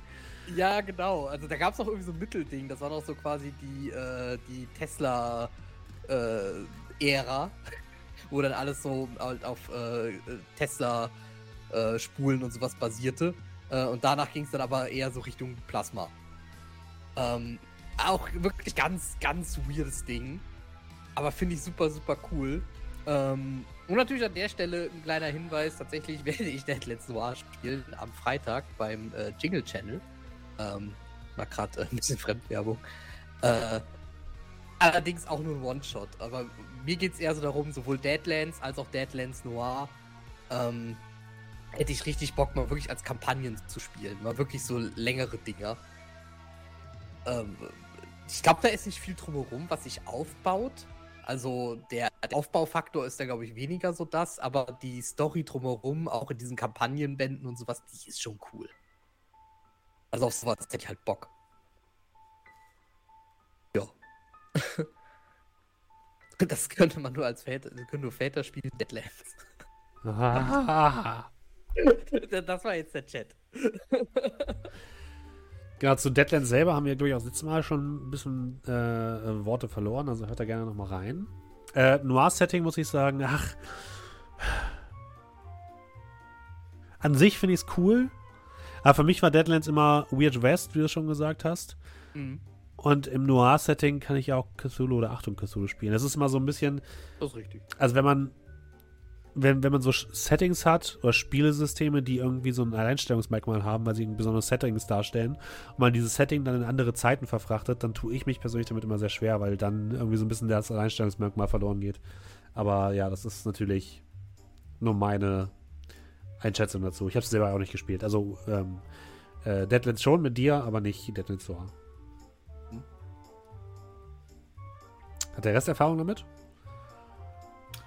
Ähm, also Wild West oder Weird West in diesem Falle finde ich, finde ich als Setting mega. Ja, alleine so, wenn man halt eben so die klassischen, äh, die klassische Musik dann im Hintergrund laufen ist, was weiß ich, äh, Glorreichen 7 oder sonst irgendwas, dann wird, wird, wird sofort das Herz bei mir aufgehen und ich mag dieses Setting extremst. Also es ist das eine, was mir mal mit, ähm, wo, wo Julian mal geleitet hat, off-air, hat, hat mir sehr viel Spaß gemacht und bei einem, bei einem Deadlands wäre ich auch wäre ich sofort wieder dabei, aber dann halt eben wirklich halt eben das, das klassische Wild West oder Weird West Deadlands. Mhm. Ich muss auch sagen, da, da hat tatsächlich sogar auch noch ein bisschen, bisschen dicken mehr Bock drauf tatsächlich als Noir. Aber Noir habe hab ich auch Lust drauf. Ich muss sagen, tatsächlich Wilder Westen an sich bietet sich ja schon an. Ne? Also so als Setting, weil das ist jetzt auch äh, was komplett anderes, ja. sage ich mal. Und dann noch äh, in Verbindung mit dieser, äh, nennen wir es mal, mystischen äh, Welt, finde ich das Ganze noch viel besser. Und dann, wie du gesagt hast, dass dann Steampunk noch dabei ist, äh, ist dann nur das Sahnehäubchen. Ähm, es wäre auf jeden Fall ein Setting und auch ein System, das ich auf jeden Fall äh, spielen wollen würde, auch in einer längeren Kampagne. Einfach weil Wilder Westen, Revolver, lange Straßen voll mit Staub und dann Duelle im Morgengrauen oder so, das finde ich äh, sehr interessant und vor allem auch mal was anderes. Ne? Also so das ist Wild West gibt es ja auch eigentlich so als Standalone-Setting sehr, sehr wenig, ne? seltsamerweise. Ich habe mal von, ich hatte mal ein Regelwerk so in der Hand gehabt, da ging, da war, glaube ich, auch das Duellieren relativ stark äh, ausgearbeitet im Wilden Westen, aber ich glaube, ich beim besten will nicht mehr daran erinnern, wie das hieß. Ich glaube, das Original Dead hatte, glaube ich, krass, auch krasse Duellregeln. Die wurden, glaube ich, auch in Savage Worlds ein bisschen, äh, äh, bisschen, bisschen äh, einfacher gemacht. Ja, vielleicht war das das, aber da, ich kann mich an irgendwas erinnern, wo es dann sehr viele äh, Regeln gab. Ich kenne ja, mich ansonsten tatsächlich nur an. Äh, ich kenne nur das Desperados-Rollenspiel, was jetzt zu dem Videospiel rausgekommen ist vor ein paar Jahren. Das fand ich aber nicht so prägend. Ansonsten habe ich, glaube ich, kein einziges Western-Setting, was ich kenne. Außer Deadlands. Tatsächlich kam ich auch darüber nur zu Deadlands, weil ich mag Western generell sehr, sehr, sehr gerne. Und äh, ich dachte so, okay, Western Pen Paper, weiß ich nicht, gibt's sowas? Und dann habe ich gegoogelt und kam darüber halt zu Deadlands, beziehungsweise da ist halt Deadlands Classic. Ähm, hab sogar noch einiges an Regelwerk, also ich habe das Grundregelwerk hier, aber ein paar Erweiterungen dazu hier. Ähm, wollte das damals unbedingt leiten und dann kam ich aber dann, habe ich gemerkt, ach nee, Moment mal, Savage Worlds, Deadlands Reloaded und habe halt das alte Deadlands nicht mehr äh, da groß verwendet, weil es ist im Vergleich doch wirklich schon einiges komplizierter, ähm, als das gerade schnell mit Savage Worlds einfach zu spielen. Aber Deadlands generell, also, meine, wenn, wenn wir da eigentlich alle Bock drauf haben, ne, nach dem, Kann, kannst du mal einen One-Shot für uns machen? Nee, ich dachte eher so, du machst eine, machst eine Kampagne so. Julian macht eine Kampagne. Julian macht eine Kampagne, okay, gut. Oh nein. Wird cool. Wenn ja, wir unendlich viel. Zeit hätten. Ja, genau, das ist das Problem. Viel Zeit hätten, ja. ja, aber auch, wie gesagt, Deadlands ist schon sehr, sehr cool. Vor allem mag ich, wie das mit dem Horror halt einfach. Ich meine, es ist halt einfach Western und aber dazu dann halt einfach so Dinge, Untote und äh, weiß ich nicht, Werwölfe, Vampire, kannst du auch alles da reinpacken. Äh, dazu noch Steampunk, ähm, weil äh, die haben quasi, das ist halt quasi da der Punkt an Deadlands, dass quasi ein Element gefunden wurde, das heißt Ghost Rock. Irgendwie, ich glaube, sowas wie Kohle brennt aber super, super, super langsam und sehr, sehr heiß. Und dadurch gab es quasi so einen technischen Fortschritt, einfach einen sehr krassen. Das ist dann auch wirklich sowas wie Dampfhelikopter und also sehr selten schon eher. Das ne? ist nicht so, dass jeder mit einem Dampfhelikopter rumfliegt. Aber so Sachen gibt es halt. Und naja, weiß ich nicht, Gatling-Pistolen und Dampfroboter. All, all das gibt es dort. Eigentlich so alles, was man will. Genau, guckt euch Deadlands gerne mal an. Ähm, es war, es war auf jeden Fall sehr spaßig, jetzt wir es gespielt haben. Das kann ich auf jeden Fall sagen. Wollen wir weitermachen? Wer will nochmal, wer hat noch nicht? Also, ansonsten kann ich auch weitermachen, aber ich war ja, eben schon. Mal, also, ich weiß nicht, ich hatte. Also. André, du? Oder? Ja, nee, ich habe jetzt nichts mehr okay. äh, in der dann, äh, Hinterhand. Dann, wenn, wenn Julian schon mit seinem, mit seinem äh, Setting der Herzen und Deadlands hin und her kommt, dann mache ich das auch mal bei mir. Ähm, was ich als nächstes auf dem äh, Tablett habe, ist sehr nichtig, nur für eine bestimmte Zielgruppe, aber für die Zielgruppe ist es der absolut feuchte Traum. Ich weiß schon, was kommt. Und zwar Star Trek Adventures. Ja, natürlich. Ich wusste es. Also es ist ähm, ähm, so wie Steffen vielleicht ein kleines bisschen so Free League Fanboy bist, äh, bin ich halt eben Modifius Fanboy. Und Star Trek Adventures ist halt eben so genial ausgearbeitet. Ähm, das Design ist super. Du merkst, dass da mehr oder weniger nicht einfach Leute sind, die sagen, okay, wir schießen uns mal die Star Trek-Lizenz und milken jetzt mal, was Zeug rauskommt, sondern du siehst halt eben in jedem Satz, dass da Leute dahinter stecken, die wirklich Star Trek-Fans sind. Und ich als Star Trek-Fan seit Jahrzehnten, also es ist wirklich absolut genial, die Ausarbeitung. Ja, der hier, ähm, sie wissen ganz genau, wie sie die die, die, die Fans triggern. Also du, du hast die, äh, den, den Chip-Porn, sage ich jetzt mal, dass du halt eben wirklich diverse Klassen hast, die gut ausgearbeitet sind. Die ähm, Schiffskämpfe sind schön detailliert, wenn man es denn drauf anlegt. Man kann aber auch komplett ohne Schiffskämpfe agieren, einfach nur halt eben, was ich politisch das Ganze machen. Der Science-Aspekt ist relativ vernünftig umgesetzt.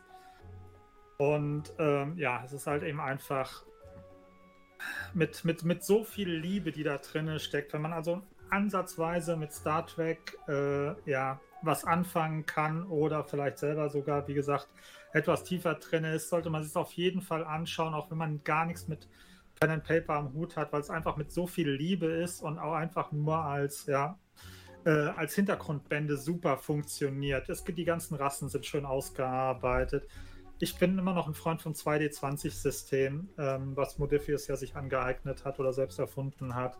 Und ähm, ja, also es ist absolute Liebe.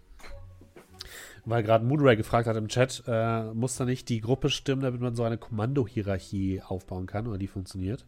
Ja, es kommt halt so ein bisschen drauf an. Also auch da wieder ist es so, ähm, man sollte schon, also es ist kein Problem mit Leuten zu spielen, die ähm, kein Pen-and-Paper-Erfahrung haben, aber man sollte zumindest welche haben, die so ein bisschen Star Trek-Erfahrung haben. Man kann natürlich auch sagen, okay, man nimmt welche ran, die einfach mal, also man, es, es würde wahrscheinlich auch funktionieren, wenn ähm, man keine Star Trek-Erfahrung hat, aber es ist halt eben so viel, wie soll ich sagen, die Genugtuung ist so, so viel besser, wenn man halt wirklich Star Trek Hintergrund hat und dann halt eben wirklich sieht, dass praktisch diese, die, die entsprechenden Knöpfe gedrückt und bedient werden von Modifiers. Und was halt eben ganz wichtig ist, ist, ähm, wie in allen Sachen, wo es eine Befehlsstruktur gibt, ja, wo man irgendwie einen Captain hat, äh, sei es jetzt, keine Ahnung, sei es jetzt ein Achtung Cthulhu, sei es jetzt Coriolis. ein Coriolis und so weiter problematisch ist es halt eben immer, wenn man, wenn man so die Gruppe hat, so frei nach dem Motto, ich lehne mich zurück, großer Captain sagt mir, was ich tun soll, sondern man muss halt eben schon so, was ja auch so der, also deswegen sagte ich, Star Trek-Erfahrung wäre vielleicht nicht schlecht, einfach nur, dass man weiß, okay, der, der Captain kann sich dann halt eben auch zurücklehnen, kann sagen, okay, Wissenschaftsoffizier, Wissenschaft ist dein Ding, mach mir einen Vorschlag, ja, frei nach dem Motto, ich muss nicht von allem wissen, was ich machen äh, alle Bereiche kennen als Captain. Ich muss nur Leute haben, die sich damit auskennen. Und dann halt eben, dass man so gemeinsam praktisch Lösungen erarbeitet. Das muss halt so ein bisschen passen. Ähm, deswegen ist es ganz gut, sollte sich die Gruppe schon ein bisschen mehr abgestimmt haben. Also mit komplett jetzt. Es könnte, ich sag mal vorsichtig formuliert, spannend werden, wenn man jetzt sagt, okay, was weiß ich, ich tue jetzt hier komplett Newbies, die mit gar nichts zu tun haben, auf irgendeiner Rollenspielcon anfangen, Star Trek Adventures zu spielen mit einer Kommandostruktur, dann müssen wir halt eben wirklich dann dafür sorgen, dass sie praktisch alle auf einer Ebene sind, alle Ensigns oder sonst irgendwas. Aber ja, äh, wie gesagt, eines meiner absoluten äh, Lieblingssysteme. Ich habe eigentlich auch eine laufende Gruppe. Das Problem ist nur, wir schwimmen mittlerweile ein Intervall von alle drei Monate oder so immer eine ah, Session ah, kriegen. Deswegen blutet mein Herz und äh, ja, Tatsächlich ist es, glaube ich, aber auch so, bei Star Trek, finde ich, ist dieses Thema mit der Hierarchie gar nicht so, wird zumindest auch in Serien und so weiter, ist es nicht ganz so schlimm, weil meistens man ja eher so ein kollegiales Verhältnis hat zwischen den äh, jeweiligen Offizieren und dem Captain. Also da ist die Hierarchie jetzt vielleicht auch nicht ganz so krass. Und was man als erstes lernt im Führungskräfteseminar 1.0, delegieren. Wie du schon gesagt hast. Genau, ansonsten mal kurz auf den Chat eingehen. Ähm, 2W20-System, ganz kurz, funktioniert so, du hast praktisch einen Wert von, keine Ahnung, sagen wir mal 11, 12, 13, 14 oder sonst irgendwas, der unterworfen werden muss. Und ähm, bei 2W20 ist es so, niedrig, je, je, niedriger, desto gut. Und ähm, für jeden Würfel, der unter deinem äh, Wert ist, also zum Beispiel wenn du einen Wert von 13 hast in irgendwas, dann ähm, und du würfelst mit einem 12 und mit einem eine 9, dann hast du praktisch zwei Erfolge und Schwierigkeiten werden festgelegt, mit wie viel Erfolge benötigt man. Zwischen 1 und 5 kann, verschiedenen Graden gibt es, was man an Erfolgen braucht und man kann unter Umständen auch das äh, einer macht immer die Hauptprobe, aber es ist so, wenn jetzt ein anderer hingeht und sagt, ich unterstütze, was jetzt zum Beispiel bei DD so oft, dass man oft sagt, okay, wenn einer unterstützt, kriegt der andere Vorteil, also darf mit, ähm, mit Advantage würfeln. Dann ist es so, dass praktisch, wenn Leute unterstützen, gibt es praktisch so, dass die, die unterstützen, nochmal mit einem zusätzlichen W20 zusätzlich werfen dürfen auf ihren eigenen Wert. Also man kann dann auch sozusagen im Pool zusammen versuchen, eine Probe zu schaffen, die alleine einer nicht hinkriegen würde. Und wie gesagt, ist ein sehr schönes Sci-Fi-System. Ja, für, für alle Fans von Star Trek greifen zu, alle anderen spielen Probe. Wie so schön heißt. Wenn die anderen dazu nichts haben, kann ich auch weitermachen. Mach ruhig, aber prinzipiell nichts von Star Wars. Äh, Star Wars. Entschuldigung. Star Wars. Keine Ahnung von Star Trek. Ich weiß das hättest du jetzt nicht so dazu sagen müssen. da gibt es nur so einen Typ, der sich nicht auf den Stuhl setzen konnte, anständig. äh, das weiß ich. Ähm, nee, aber prinzipiell, ich finde es eigentlich ganz schön, wenn man dann mal in so einer Kommandostruktur, ne, so als Team und sowas. Das kann auch sehr interessant sein.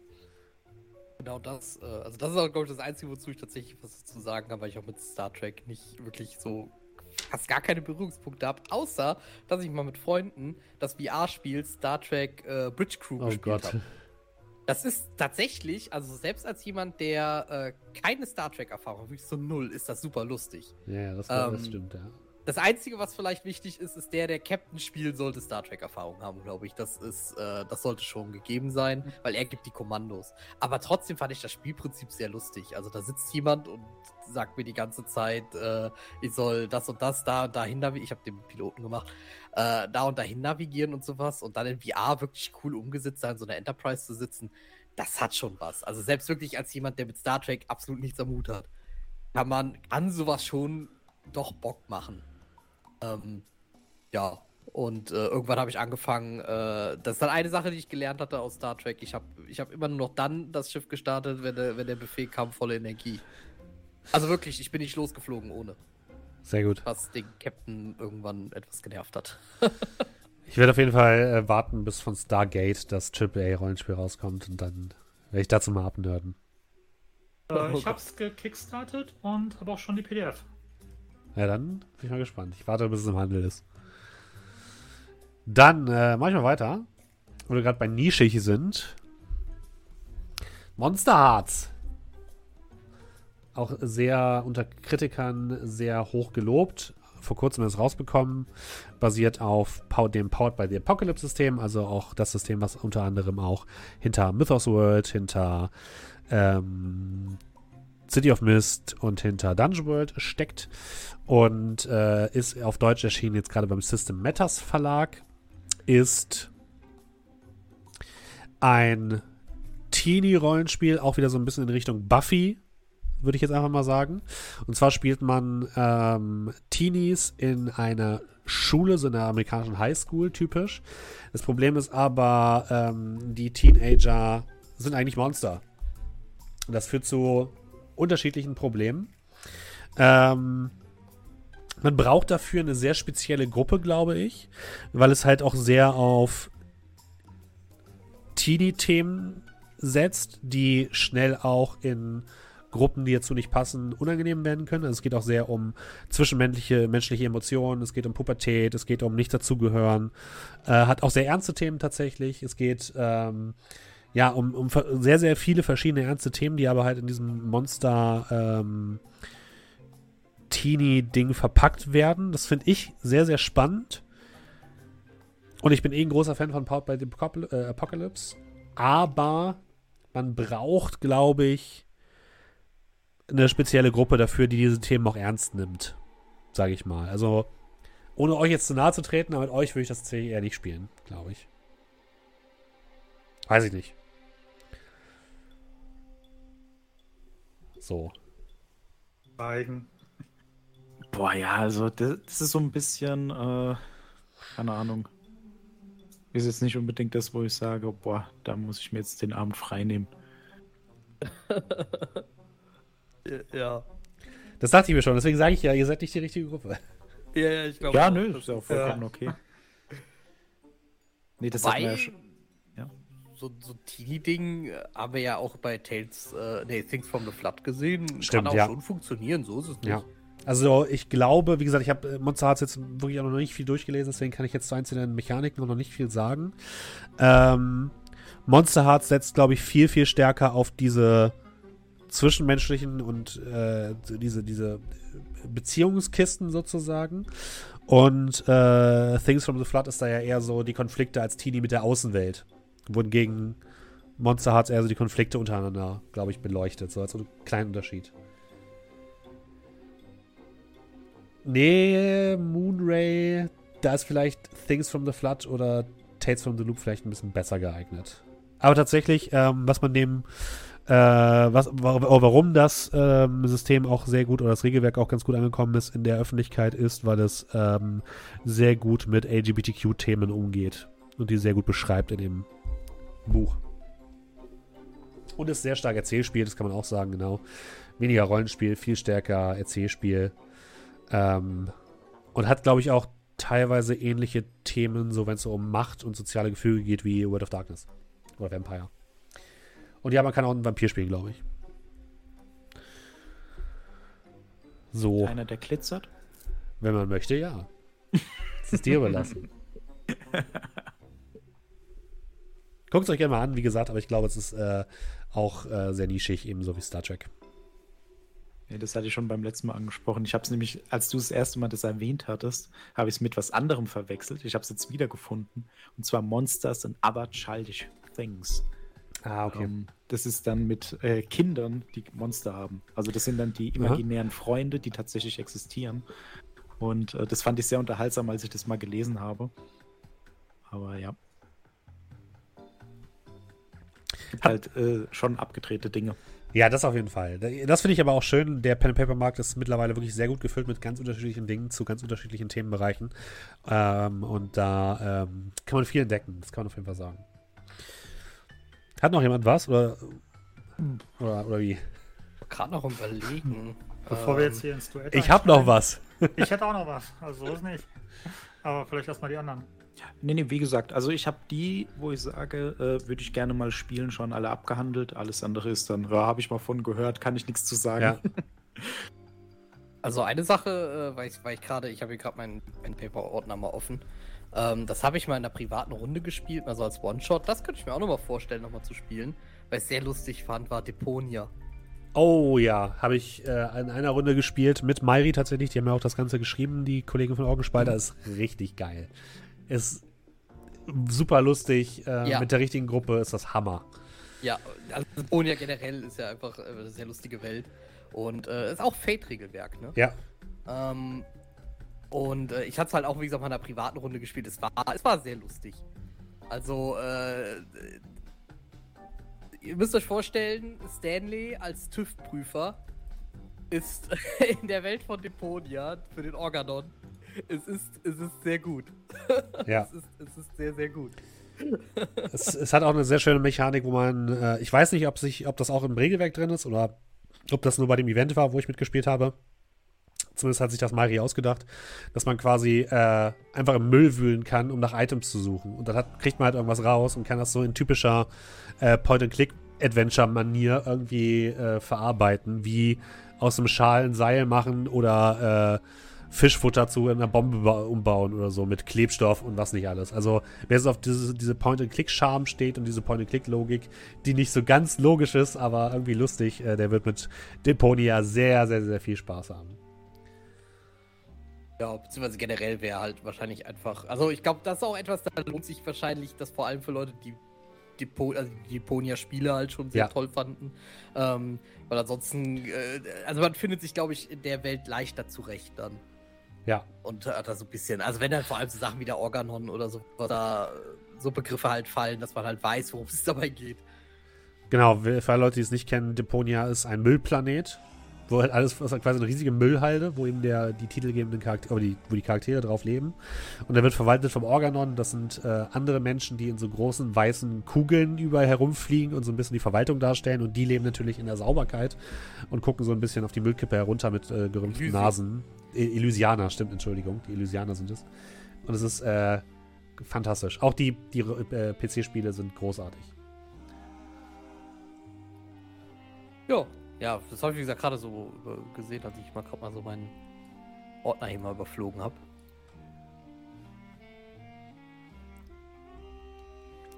Ja, ansonsten André, Markus, noch was zu Deponia?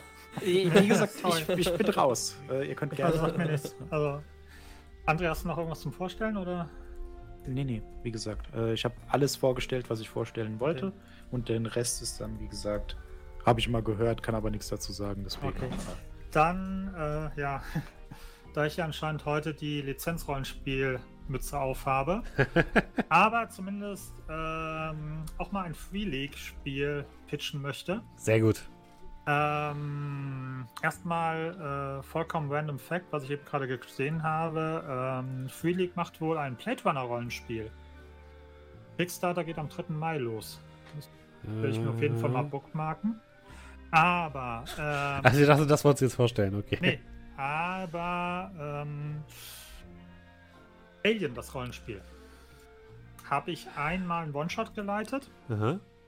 Und ist auch Sci-Fi, aber das Alien-Rollenspiel von dem, was ich so in diesem One-Shot gesehen habe, One-Shots waren bei mir meistens immer zwei Abende leider, weil ich es immer nie auf die Reihe kriege, mich kurz zu fassen. Äh, also in den zwei Abenden, dass die Atmosphäre von Alien oder Aliens, sage ich jetzt mal, dieses Beklemmende, dieses Bedrückende, dieses, ähm, du bist halt eben jetzt im Gegensatz zu Star Trek nicht auf einem glänzenden, shiny Raumschiff, sondern es ist alles so, dass du praktisch ja äh, der Lohnsklave der großen Firmen bist.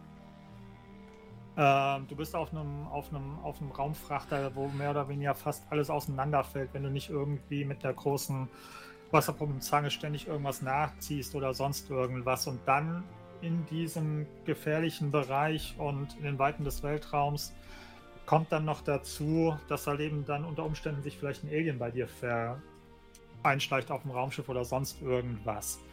Da ist es so, dass ähm, das extremst gut umgesetzt wird.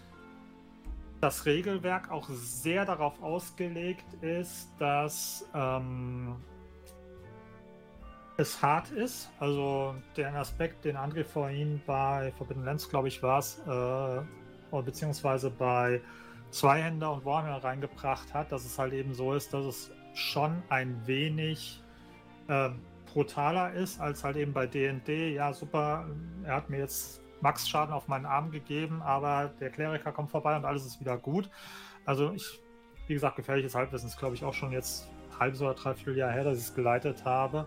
Ähm, Schaden tust du, glaube ich, mit, ähm, wenn es ein, ein richtig übler Schaden ist, würfelst du mit den mit 2W6 und ich glaube so ähm, zwischen, ähm, ich glaube 61 ist irgendwie so gefühlt, ähm, dein Arm ist abgetrennt, du hast jetzt noch x Runden, danach verblutest du, wenn es nicht gemacht wird, bis zu, keine Ahnung, 66 ist, glaube ich, Kopf ab und du bist sofort platt. Also es ist schon sehr brutal. Ähm, das Einzige, wo ich halt eben nicht sicher bin und noch nicht die Zeit hatte, mich damit auseinanderzusetzen, ist halt eben, ob, wie es gerade im Chat auch schon kam, ein One-Trick-Pony ist. Das bedeutet, man spielt es halt eben einmal, hat dann diese Atmosphäre, hat dann den, dieses, keine Ahnung, da ist ein Alien auf meinem Raumschiff und danach wird es problematisch äh, und das musst du halt eben irgendwie mit den Bordmitteln bekämpfen. Und danach war es das mehr oder weniger. So ein bisschen so, ja, keine Ahnung, wie einen, wie einen ähm, Call of Cthulhu One-Shot, wo du sagst, okay, du spielst praktisch deinen Charakter und ähm, nach dem One-Shot ist der entweder im, keine Ahnung, im Irrenhaus oder tot oder so sinngemäß. Wobei die auch an Versuch, äh, die haben jetzt, glaube ich, auch eine Erweiterung rausgebracht, irgendwie Colonial Marines Handbuch, Erweiterungsbuch, dass man es da vielleicht hinkriegt, das Ganze dann doch, ähm, ja, vielleicht für eine Kampagne aufzuziehen. Aber es ist auf jeden Fall was, was ich spannend finde von der, vom, von der, von der Regelmechanik und halt eben auch vom Setting. Wenn ich jetzt sagen würde, boah, ich habe für morgen Abend nichts vor, wie gut könnte man das jemand nur erklären, äh, der das noch nicht gespielt hat? Äh, ich Also bin ist so- alt. Ich weiß noch nicht mal, was ich heute früh gefrühstückt habe. Nee, keine Ahnung. ähm, also ich weiß es jetzt nicht. Also ich weiß, wir hatten ähm, also wir hatten keine Session Zero, Mhm. sondern wir sind direkt reingegangen, aber das waren auch Leute, die schon Pen and Paper Erfahrung hatten. Also es war sozusagen, ich habe keine Session Zero gemacht, wo ich großartig was Erklärung hatte. Das weiß ich noch halbwegs. Ja, weil, also meine Idee wäre dann ja, äh, wenn man zum Beispiel auf einer Convention ist, wenn, wenn es so, hab's jetzt im Chat gesehen, du hattest es erwähnt, dass es vielleicht so ein One-Trick-Pony ist, ne? Wenn man Mhm. dann sagt, okay, äh, wir haben jetzt Zeit, ich erkläre euch innerhalb von 15 Minuten, wie das generell geht, go, ne? Wäre das sowas oder e- Ja, doch, doch, doch, würde man hinbekommen. Mhm. Dass man halt eben sagt, okay, ich erkläre euch so die ersten, keine Ahnung, die erste halbe Stunde erkläre ich euch einfach nur, was ihr würfeln sollt und sage euch dann, was da ähm, sozusagen so Tutorial-mäßig und danach, danach läuft es dann. Also das passt schon. Und auch tatsächlich ist es ja auch so, es gibt. Es müssen nicht alle Regelwerke kampagnenfest sein. Ich finde es auch okay, wenn man ein Regelwerk hat, was nur One-Shot unterstützt, oder so ein One-Trick-Pony ist. Das finde ich auch okay, wenn man halt weiß, dass es das ist. Wenn auch das Regelwerk weiß, dass es das nur ist. Wie im Hm. Feng Shui oder so. Für das, was es sein will. Das ist ja genau wie Broken Compass, was jetzt Ja. auch nicht vielleicht für eine Kampagne von, wie lange spielen wir Shadowrun? Von einem Jahr oder so Ja. gedacht ist, aber das ist ja, kann man mal reinschieben. Ja, richtig. Kann man mal schnell den Leuten vorlegen und mal loslegen. Ja. Äh, ich habe noch was Physisches hier. Mein letztes Buch, was ich physisch hier habe. Danach habe ich nur ein digitales. Piau! Iron Kingdoms. Wird, glaube ich, nicht mehr unterstützt. Ist, glaube ich, wird nicht mehr produziert. Leider. Jetzt muss ich auf Deutsch. Ich weiß nicht, wie es im englischsprachigen Raum ist. Äh, ist das Rollenspielsystem zu dem Tabletop äh, War Machine. Ist ähm, Steampunk im weitesten Sinne, gepaart mit Fantasy und mit magischen Elementen. Ähm, das bedeutet, man hat einfach, einfach so in der Regel eher klassische Fantasy, aber eben mit Schusswaffen. Das Besondere an Iron Kingdoms und an War Machine ist, dass es eben die sogenannten, ähm, wie heißen die? Iron Jacks gibt. Das sind große Kampfroboter, die man mit seinen Gedanken steuern kann. Und was ich ganz geil fand, ist, dass in dem Rollenspiel werden die gleichen Regeln benutzt wie in dem äh, Tabletop-Spiel. Was bedeutet, man kann tatsächlich ähm, mit den Tabletop-Regeln und im Tabletop auch Iron Kingdom spielen.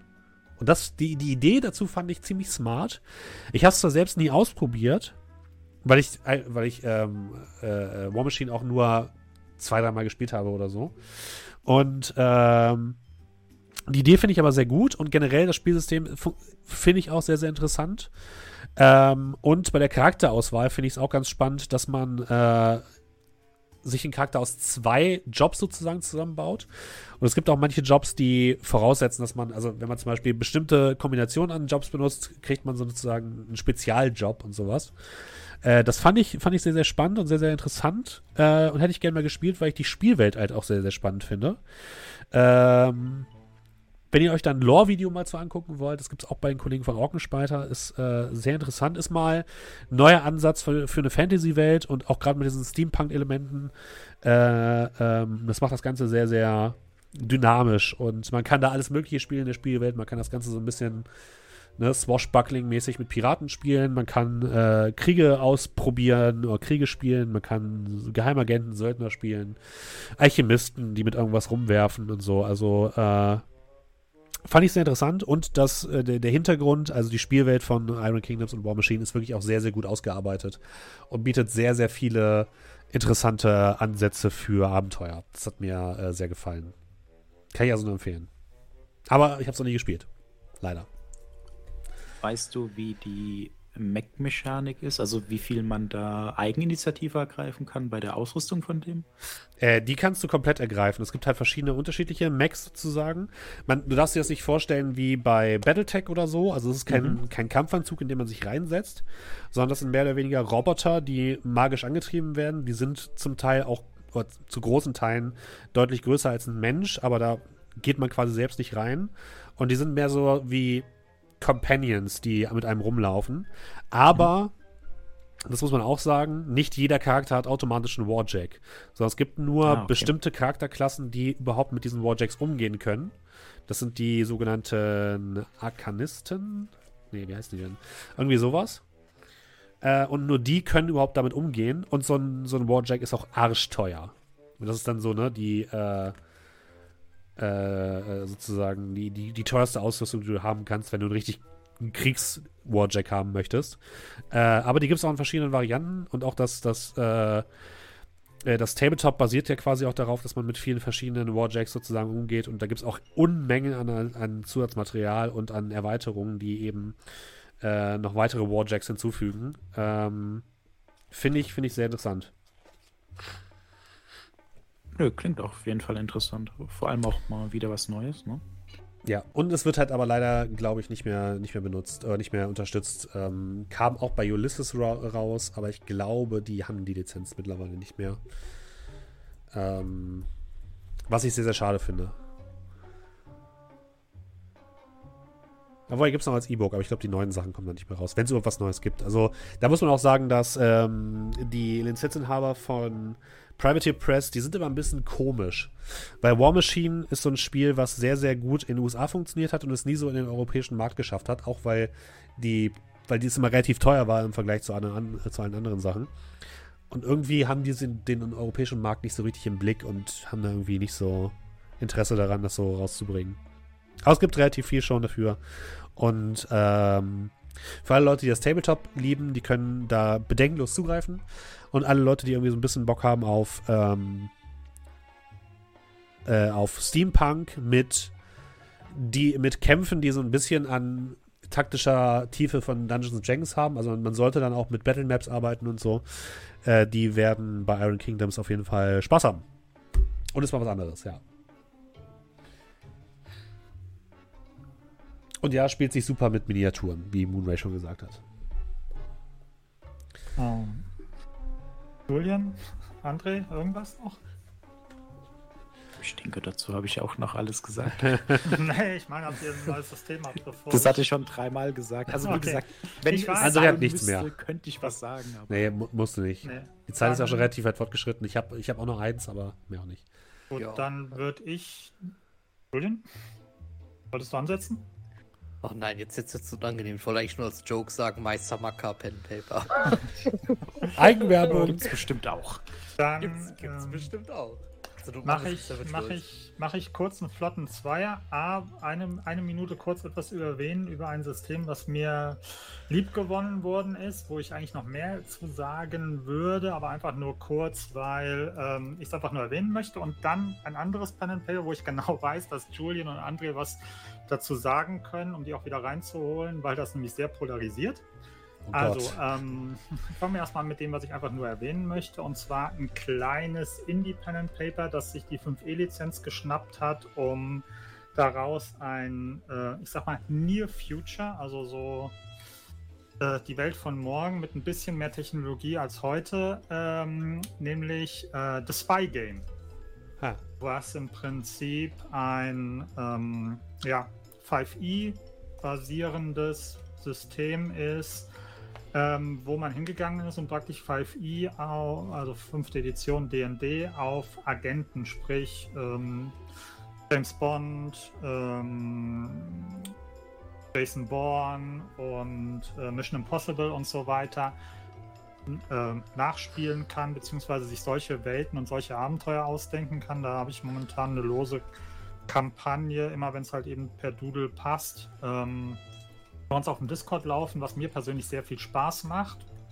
Also das kann ich, wollte ich nur kurz noch erwähnen. Und ähm, jetzt eigentlich zum System, was wahrscheinlich ein wenig polarisieren wird, ähm, aber mir ja, ein, so, so, so ein Herzenssystem ist. Wir alle haben, glaube ich, diese Systeme, die wir persönlich besser finden, auch wenn man objektiv vielleicht der Meinung ist, es ist nicht so geil, aber so, so, ja, die, die Guilty Pleasures. Und äh, mein Einstiegsdroge war vor vielen, vielen Jahrzehnten in die Pen and Paper Welt nicht DSA wie bei vielen anderen oder D&D, sondern bei mir war es Cyberpunk 2020, weswegen ich dieses äh, B10-System von Telsorian relativ ja, lieb gewonnen habe und ähm, ja, ähm, ich wollte noch mal das Switcher Pen and Paper erwähnen. Ah. Hm. Ich weiß, ja genau. ich sage ja, es polarisiert, aber es ist ganz gut, weil dazu nehme ich jetzt auch unsere anderen beiden mal definitiv was sagen können.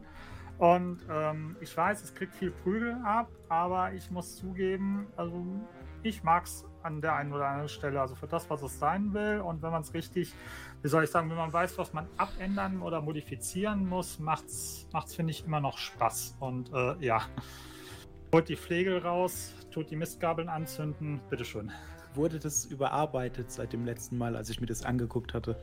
Wahrscheinlich nicht. Also kamen Erweiterungsbände raus, aber die Kernsituation, äh, die, du hast halt eben immer noch Attribut plus Fertigkeit plus 1 W10. Nee, also das, das war ja nicht mal das Problem. Ich kann mich an nichts mehr erinnern aus dem Buch, außer dass teilweise Bilder aus den Spielen zusammengeklaut wurden. Boah. Was ich dann schon frech fand.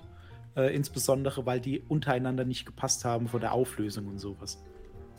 Das fand ich dann schon frech, wenn man so ein Buch verkauft. Ja, was Sorry. heißt, also die, die, die haben halt eben, also die haben die Lizenz von, ähm, wer hat das Game gemacht? Hier, die, die Dings, wie heißt, wie heißt äh, CD Projekt Red. Ja. Genau, also CD Projekt Red ist halt eben da auch beteiligt. Also es ist die offizielle CD Projekt Red Lizenz. Ja, wie gesagt, ich kann ja, mich halt klar. nur noch daran erinnern, Hauptbuch, da gab es einige schöne Bilder, und dann gab es welche, die waren wortwörtlich aus dem Buch, äh, aus Buch, aus dem Spiel kopiert. Und du hast es gesehen, das hat nicht gepasst. Und da habe ich mir gedacht, also tut mir leid. Also wenn man dafür Geld verlangt, finde ich das schon äh, dreist.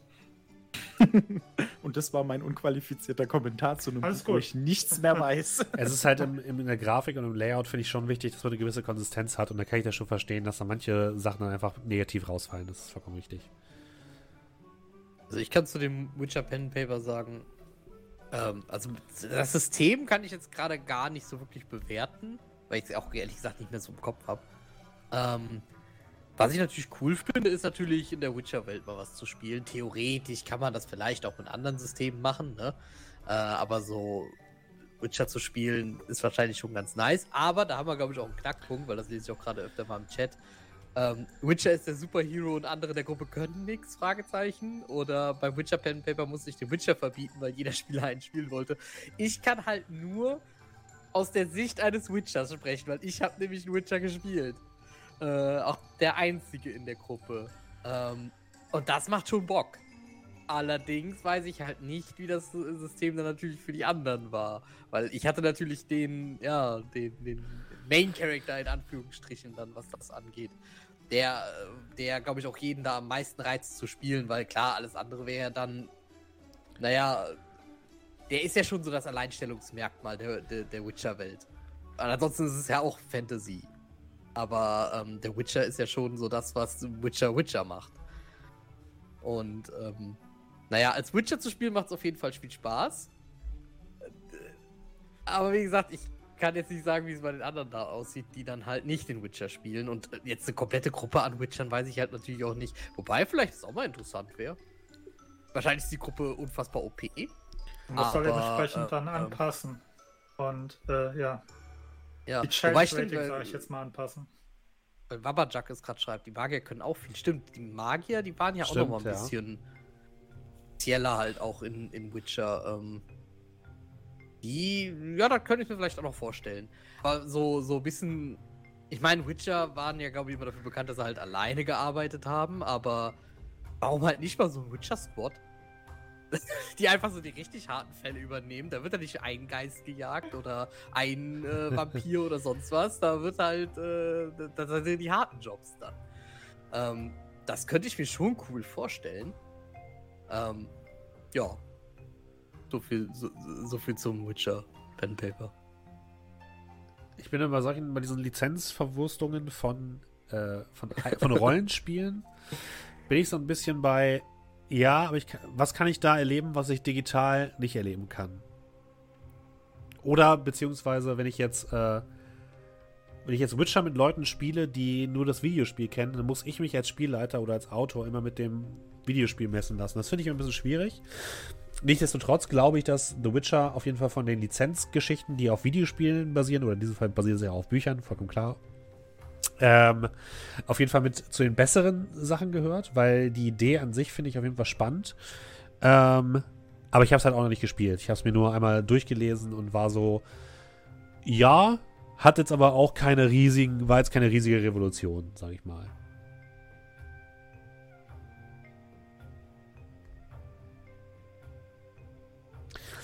Dann bleibt mir der Abschluss, oder was, Markus? Ja. Ja, Okay. So. Ich habe noch was, ähm, was ich tatsächlich äh, gerade eben noch rausgekramt habe, weil ich äh, mich daran erinnert habe. Und zwar ist es Argon. Ähm, wo wir gerade bei Szenarien sind, die man normalerweise nicht spielt. Argon ist ein äh, Rollenspiel von John Harper unter anderem, der auch Blades in the Dark gemacht hat. Und Argon ist äh, ein Rollenspiel, welches in der Antike spielt und die so ein bisschen Geschichten erzählt wie die Odyssee von Odysseus. Das heißt, man ähm, wird auf einem Schiff von einer Insel zur nächsten geleitet und muss versuchen, wieder heil in der Heimat anzukommen. Das Ganze hat halt dieses griechische Mythologie-Thema, was ich sehr spannend finde und im Rollenspiel deutlich unterrepräsentiert fand.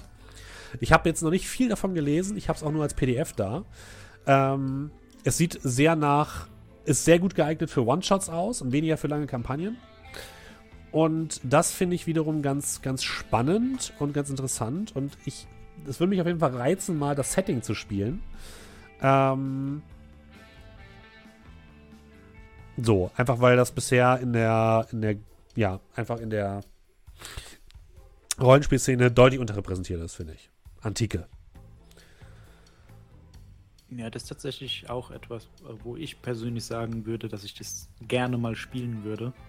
Eben weil das aus der Rolle fällt. Es ist nicht das Klassische, was ich dann äh, wahrscheinlich interessant finde, wenn du sagst, hier Antike, da gibt es wahrscheinlich die mythologischen Figuren, da Ja. gibt es dann Mhm.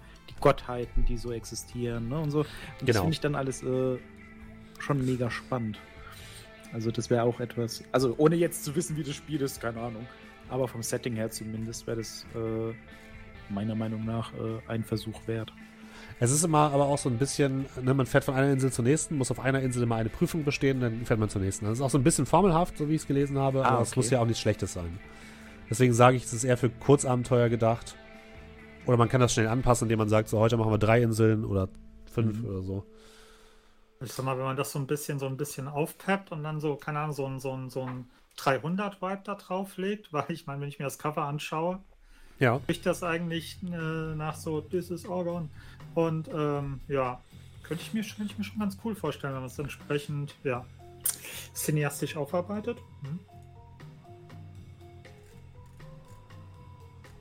Dann würde ich sagen, beschließen wir unsere heutige Runde mit diesem Thema. Ich hoffe, ihr hattet wie Ja. immer viel Spaß. Entschuldige bitte, äh, Julian, ich wollte dich jetzt nicht abwürgen, aber du hast nichts gesagt. Nee, nee, alles, alles gut, alles gut. Ich hatte auch. Ich, ich habe nur gerade so, äh, nur über etwas nachgedacht. Achso, okay. Worüber Ähm, hast du denn ich nachgedacht? Willst du das mit uns der ganzen mich- Klasse teilen? Ja, ja. Also frag mich nicht, wie ich gerade drauf komme, aber irgendwie hatte ich gerade so überlegt, wegen, wegen Lizenzverwurstung. Ich hätte, glaube ich, gern ein Pen Paper zu Ghostwire Tokyo. Weil ich das Setting so toll finde, aber von dem Spiel so enttäuscht war. Und ich mir dann gerade dachte, man könnte, glaube ich, aber selber mit dem Setting so viel Gutes machen. Weiß ich nicht, hast du nicht Connections zu Bethesda oder so? Kannst du das nicht Nee. mal bei denen pitchen? Oh, schade. Eher weniger. Ich weiß auch nicht, wie ich da gerade drauf kam. Ich musste da irgendwie so drüber nachdenken. So irgendwie coole Settings und Lizenzverwurstung. Soll ich mal, soll ich mal meine, meine Modifius Connections an, anwärmen, weil ich mein Modifius Die machen ja alle Lizenzverwurstung. Genau. Äh, Machen, machen alle von, von, von Bethesda. Die haben Ja. Fallout gemacht, die haben Skyrim gemacht.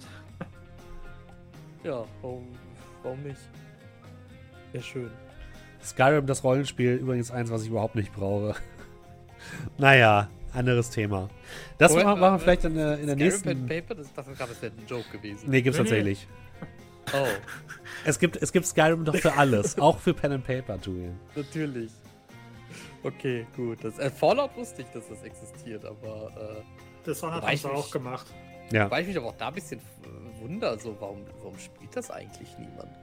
Also, weil Fallout bietet sich ja, also ich meine, Fallout kennen viele. Fallout, Fallout ist aus einem äh, quasi sehr Pen-Paper-mäßigem RPG entstanden. Warum, warum glaub, das- spielt die Welt kein Fallout Pen Paper? Ich glaube, es gab einfach noch kein anständiges System dafür. Ich glaube, es ist Weil- auch nicht so gut, das von bisher, äh, das von äh, Dingens Modifius. Ich, ich habe mal eins gelesen, das war nicht so besonders, aber ich weiß nicht, ob das jetzt nur ein Fan-Ding war. Das verschwimmt alles mit der Zeit. Aber Also- äh, ich habe halt auch noch nichts Anständiges gefunden. Mal Aber bei, bei, bei. Ben sagt gerade, bei ihm äh, ging es los mit, mit Fallout, da kann man also mal reinschnuppern auf jeden Fall. Aber, äh, aber es war gerade so, über- wenn ich so überlege, kann man nicht einfach Fallout 2 nehmen und das, ich meine, das ist doch halt ein halbes Pen Paper. Das es ist ja, es ist letztendlich ein Pen Paper. Ja, aber Fall. Fallout 2 will, will ja keiner spielen, weil Fallout 2 langweilig ist. Die Leute wollen Fallout 3 spielen. Was? Fallout 4. Fallout 2 ist Das langweilig. Glaube ich, das Nein, also ich, in der, in der breiten, ich will damit nur sagen, in der, in der breiten Öffentlichkeit. Die Fallout ist berühmt geworden oder ist in der, in der Gamerschaft jetzt sozusagen angekommen Ja, das durch Fallout allerdings. 3 und nicht durch Fallout 2.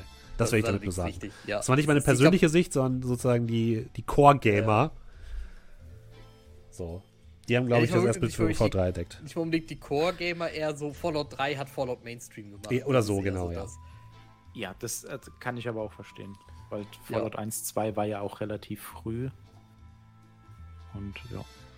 Ja, das, äh, also mein Favorit bleibt Fallout Vegas. Punkt. Darüber können wir ja am nächsten Mal sprechen. Äh, Genau, vielen Dank, Talk. Dass ihr mit dabei Fallout? wart. Äh, wenn ihr mal Hinweise habt, was ihr, wo wir gerne, also wir nehmen gerne Themen für Talkrunden entgegen, weil wir immer gerne mit, äh, wenn wir mal Ausfälle haben, das mit so Talkrunden überbrücken.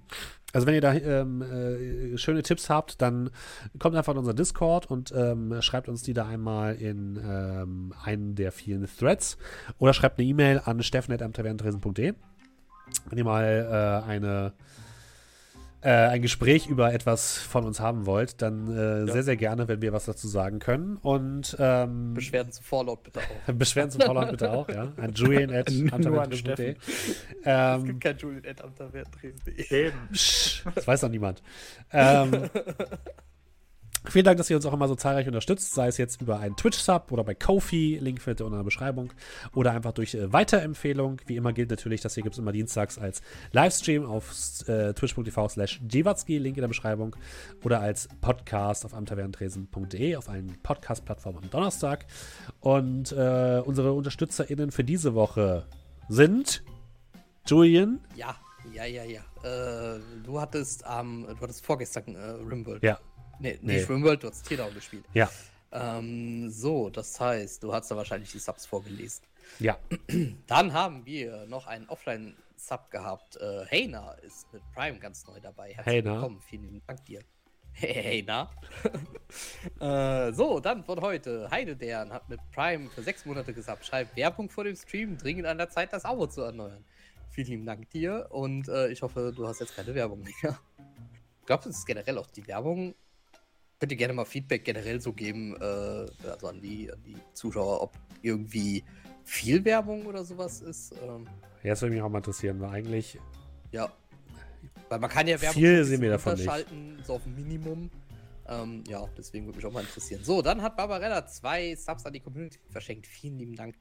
So, dann hat Sprenger gesubbt für fünf Monate und schreibt: Hey, super Stream. Bin nicht zuletzt wegen euch, in Klammern Pen and Paper, mit meiner Freundin seit drei Monaten zusammen. Herzlichen Herzlichen Glückwunsch. Glückwunsch, euch. Und äh, vielen lieben Dank für den Sub.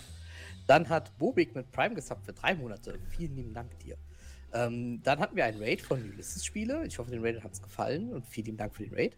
Tobi Top hat für acht Monate gesubbt und schreibt acht Monate am Tavernentresen. Viel geträumt, viel mitgefiebert, viel gelacht, bei etlichen spannenden Abenteuern dabei gewesen. Hätte ich das doch schon früher mal gemacht.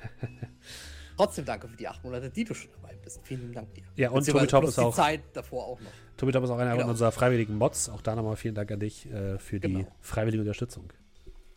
Und äh, Podala hat für zwei Monate gesubbt und schreibt in zwei Monaten alles. äh, Moment, alles. Okay, in zwei Monaten alles gehört. Danke für die geile Unterhaltung. Wie? Wie hast du irgendwie. Äh, Keine Ahnung. äh, Wie ist das überhaupt äh, möglich? Geht, geht das? Ist nicht die Zeit aller Podcasts zusammengefasst? Moment mal. über zwei Monate? Ja, man hast du, kann hast ja du auf nicht geschlafen? Oder fünffache hast, Geschwindigkeit. Und zwei, zwei äh, Podcasts gleichzeitig oder so zwei Episoden. Also alleine sagen aus Tor ist doch. Sagen aus äh, Schatten Hamburg kommt dann nachher dabei raus. Also, schon heftig. Möglich Boah, bestimmt, aber gesund weiß ich nicht. also auf jeden Fall dicken Respekt. Also, Ja. Hätte ich nicht gedacht, dass das geht. Und außer mir so im Homeoffice. Ah, okay, Okay, verstehe. ja, okay, das erklärt. Jetzt Kann man muss so ich mir nebenbei laufen lassen, okay. Wie, wie wieder jemand alleine im Büro sitzt und einfach im Bürogebäude die ganze Zeit richtig da, da während Tresen-Podcast am Ballern ist. Schöner Gedanke. Lordagan drückt sich vor Sang aus Tor. Warum? Mit Sang aus Tor hat alles angefangen. Genau, da, da, wobei wir haben da vorher schon was gemacht. Ja, aber da, mit Sang aus Tor hat das richtig angefangen. Aber das haben wir, das wollte ich gerade sagen, aber das haben wir nicht als Podcast aufgenommen, Ja. oder? Da- Das sind die Lost Episodes. Da könnt ihr Richtig. jetzt Creepypastas drüber schreiben. Was- was wir jetzt schon gemacht haben. Genau, wie jemand einen komischen Download-Link findet zu äh, Cthulhu Now, feuchte Träume. Lordagan schreibt, weil das 55 Teile sind. Sind das nicht mehr als 55 Folgen? Würd sagen, müssen eigentlich müssen doch über 100 sein, oder? ja. Das ist bestimmt mehr. Ich will dich jetzt nicht noch weiter demotivieren, Lordagan, aber Aber schreibt wirklich mal jemand so eine Creepypasta dazu, da hätte ich Lust drauf. Die würde ich mir gerne mal durchlesen. So eine, also diese klassischen Creepypastas mit diesen Lost Episodes. Okay, es sind doch nur. Nee, es sind. Ja, okay, es sind tatsächlich nur um die 50 Folgen. Ich dachte, das wär, hat sich länger angefühlt. Hat sich länger angefühlt. The Dark Side hat auch gesubbt, sagt er, aber das hat er nicht angezeigt. Seltsam. Bei uns ist nichts angekommen. Alordagan ist doch bei City of Mist. Ja, besser wird's auch nicht. Erst wenn wir, erst wenn wir Deadlands spielen, sagst du. Jetzt werden wir Deadlands spielen. Nein, nein, natürlich. Gut. Vielen Dank euch für eure Unterstützung, wie immer. Äh, habt vielen, vielen Dank. Alle Leute, die jetzt im äh, Chat sind, nehmen wir auch mit auf einen kleinen Raid. Äh, vielleicht noch kurz Eigenwerbung. Ich bin am Samstag wieder bei den Kolleginnen von Olkenspalter TV. Wir spielen ein bisschen Bunkers and Badasses, das Tiny Tina Pen and Paper. Ähm, aus dem Borderlands-Universum. Und wir sind in einem äh, Hamburger Gaming-Hotel, was eigene Tiny Tina Apartments hat. Es wird spannend. Das Und- sind Tiny Apartments? Nee, es sind dann vollwertige. Kühlschrank? Hoffentlich. Wir werden es sehen. Da könnt ihr gerne mal reingucken. Die wichtige Frage, habt ihr statt einer Minibar dann eine Tiny Bar? Ich liebe dieses unangenehme Schweigen danach. So, und wenn ihr jetzt äh, euch fragt, was ist eigentlich mit Julian passiert, äh, das ist der Moment, in dem wir ihn rausgeschmissen haben. Äh, vielen Dank, dass ihr da wart. Ähm, macht's gut, liebe Podcast-Hörerinnen und Zuhörer. Und die anderen nehmen wir jetzt noch mit auf einen kleinen Raid. Bis nächste Woche. Tschüss. Tschüss. Tschüss.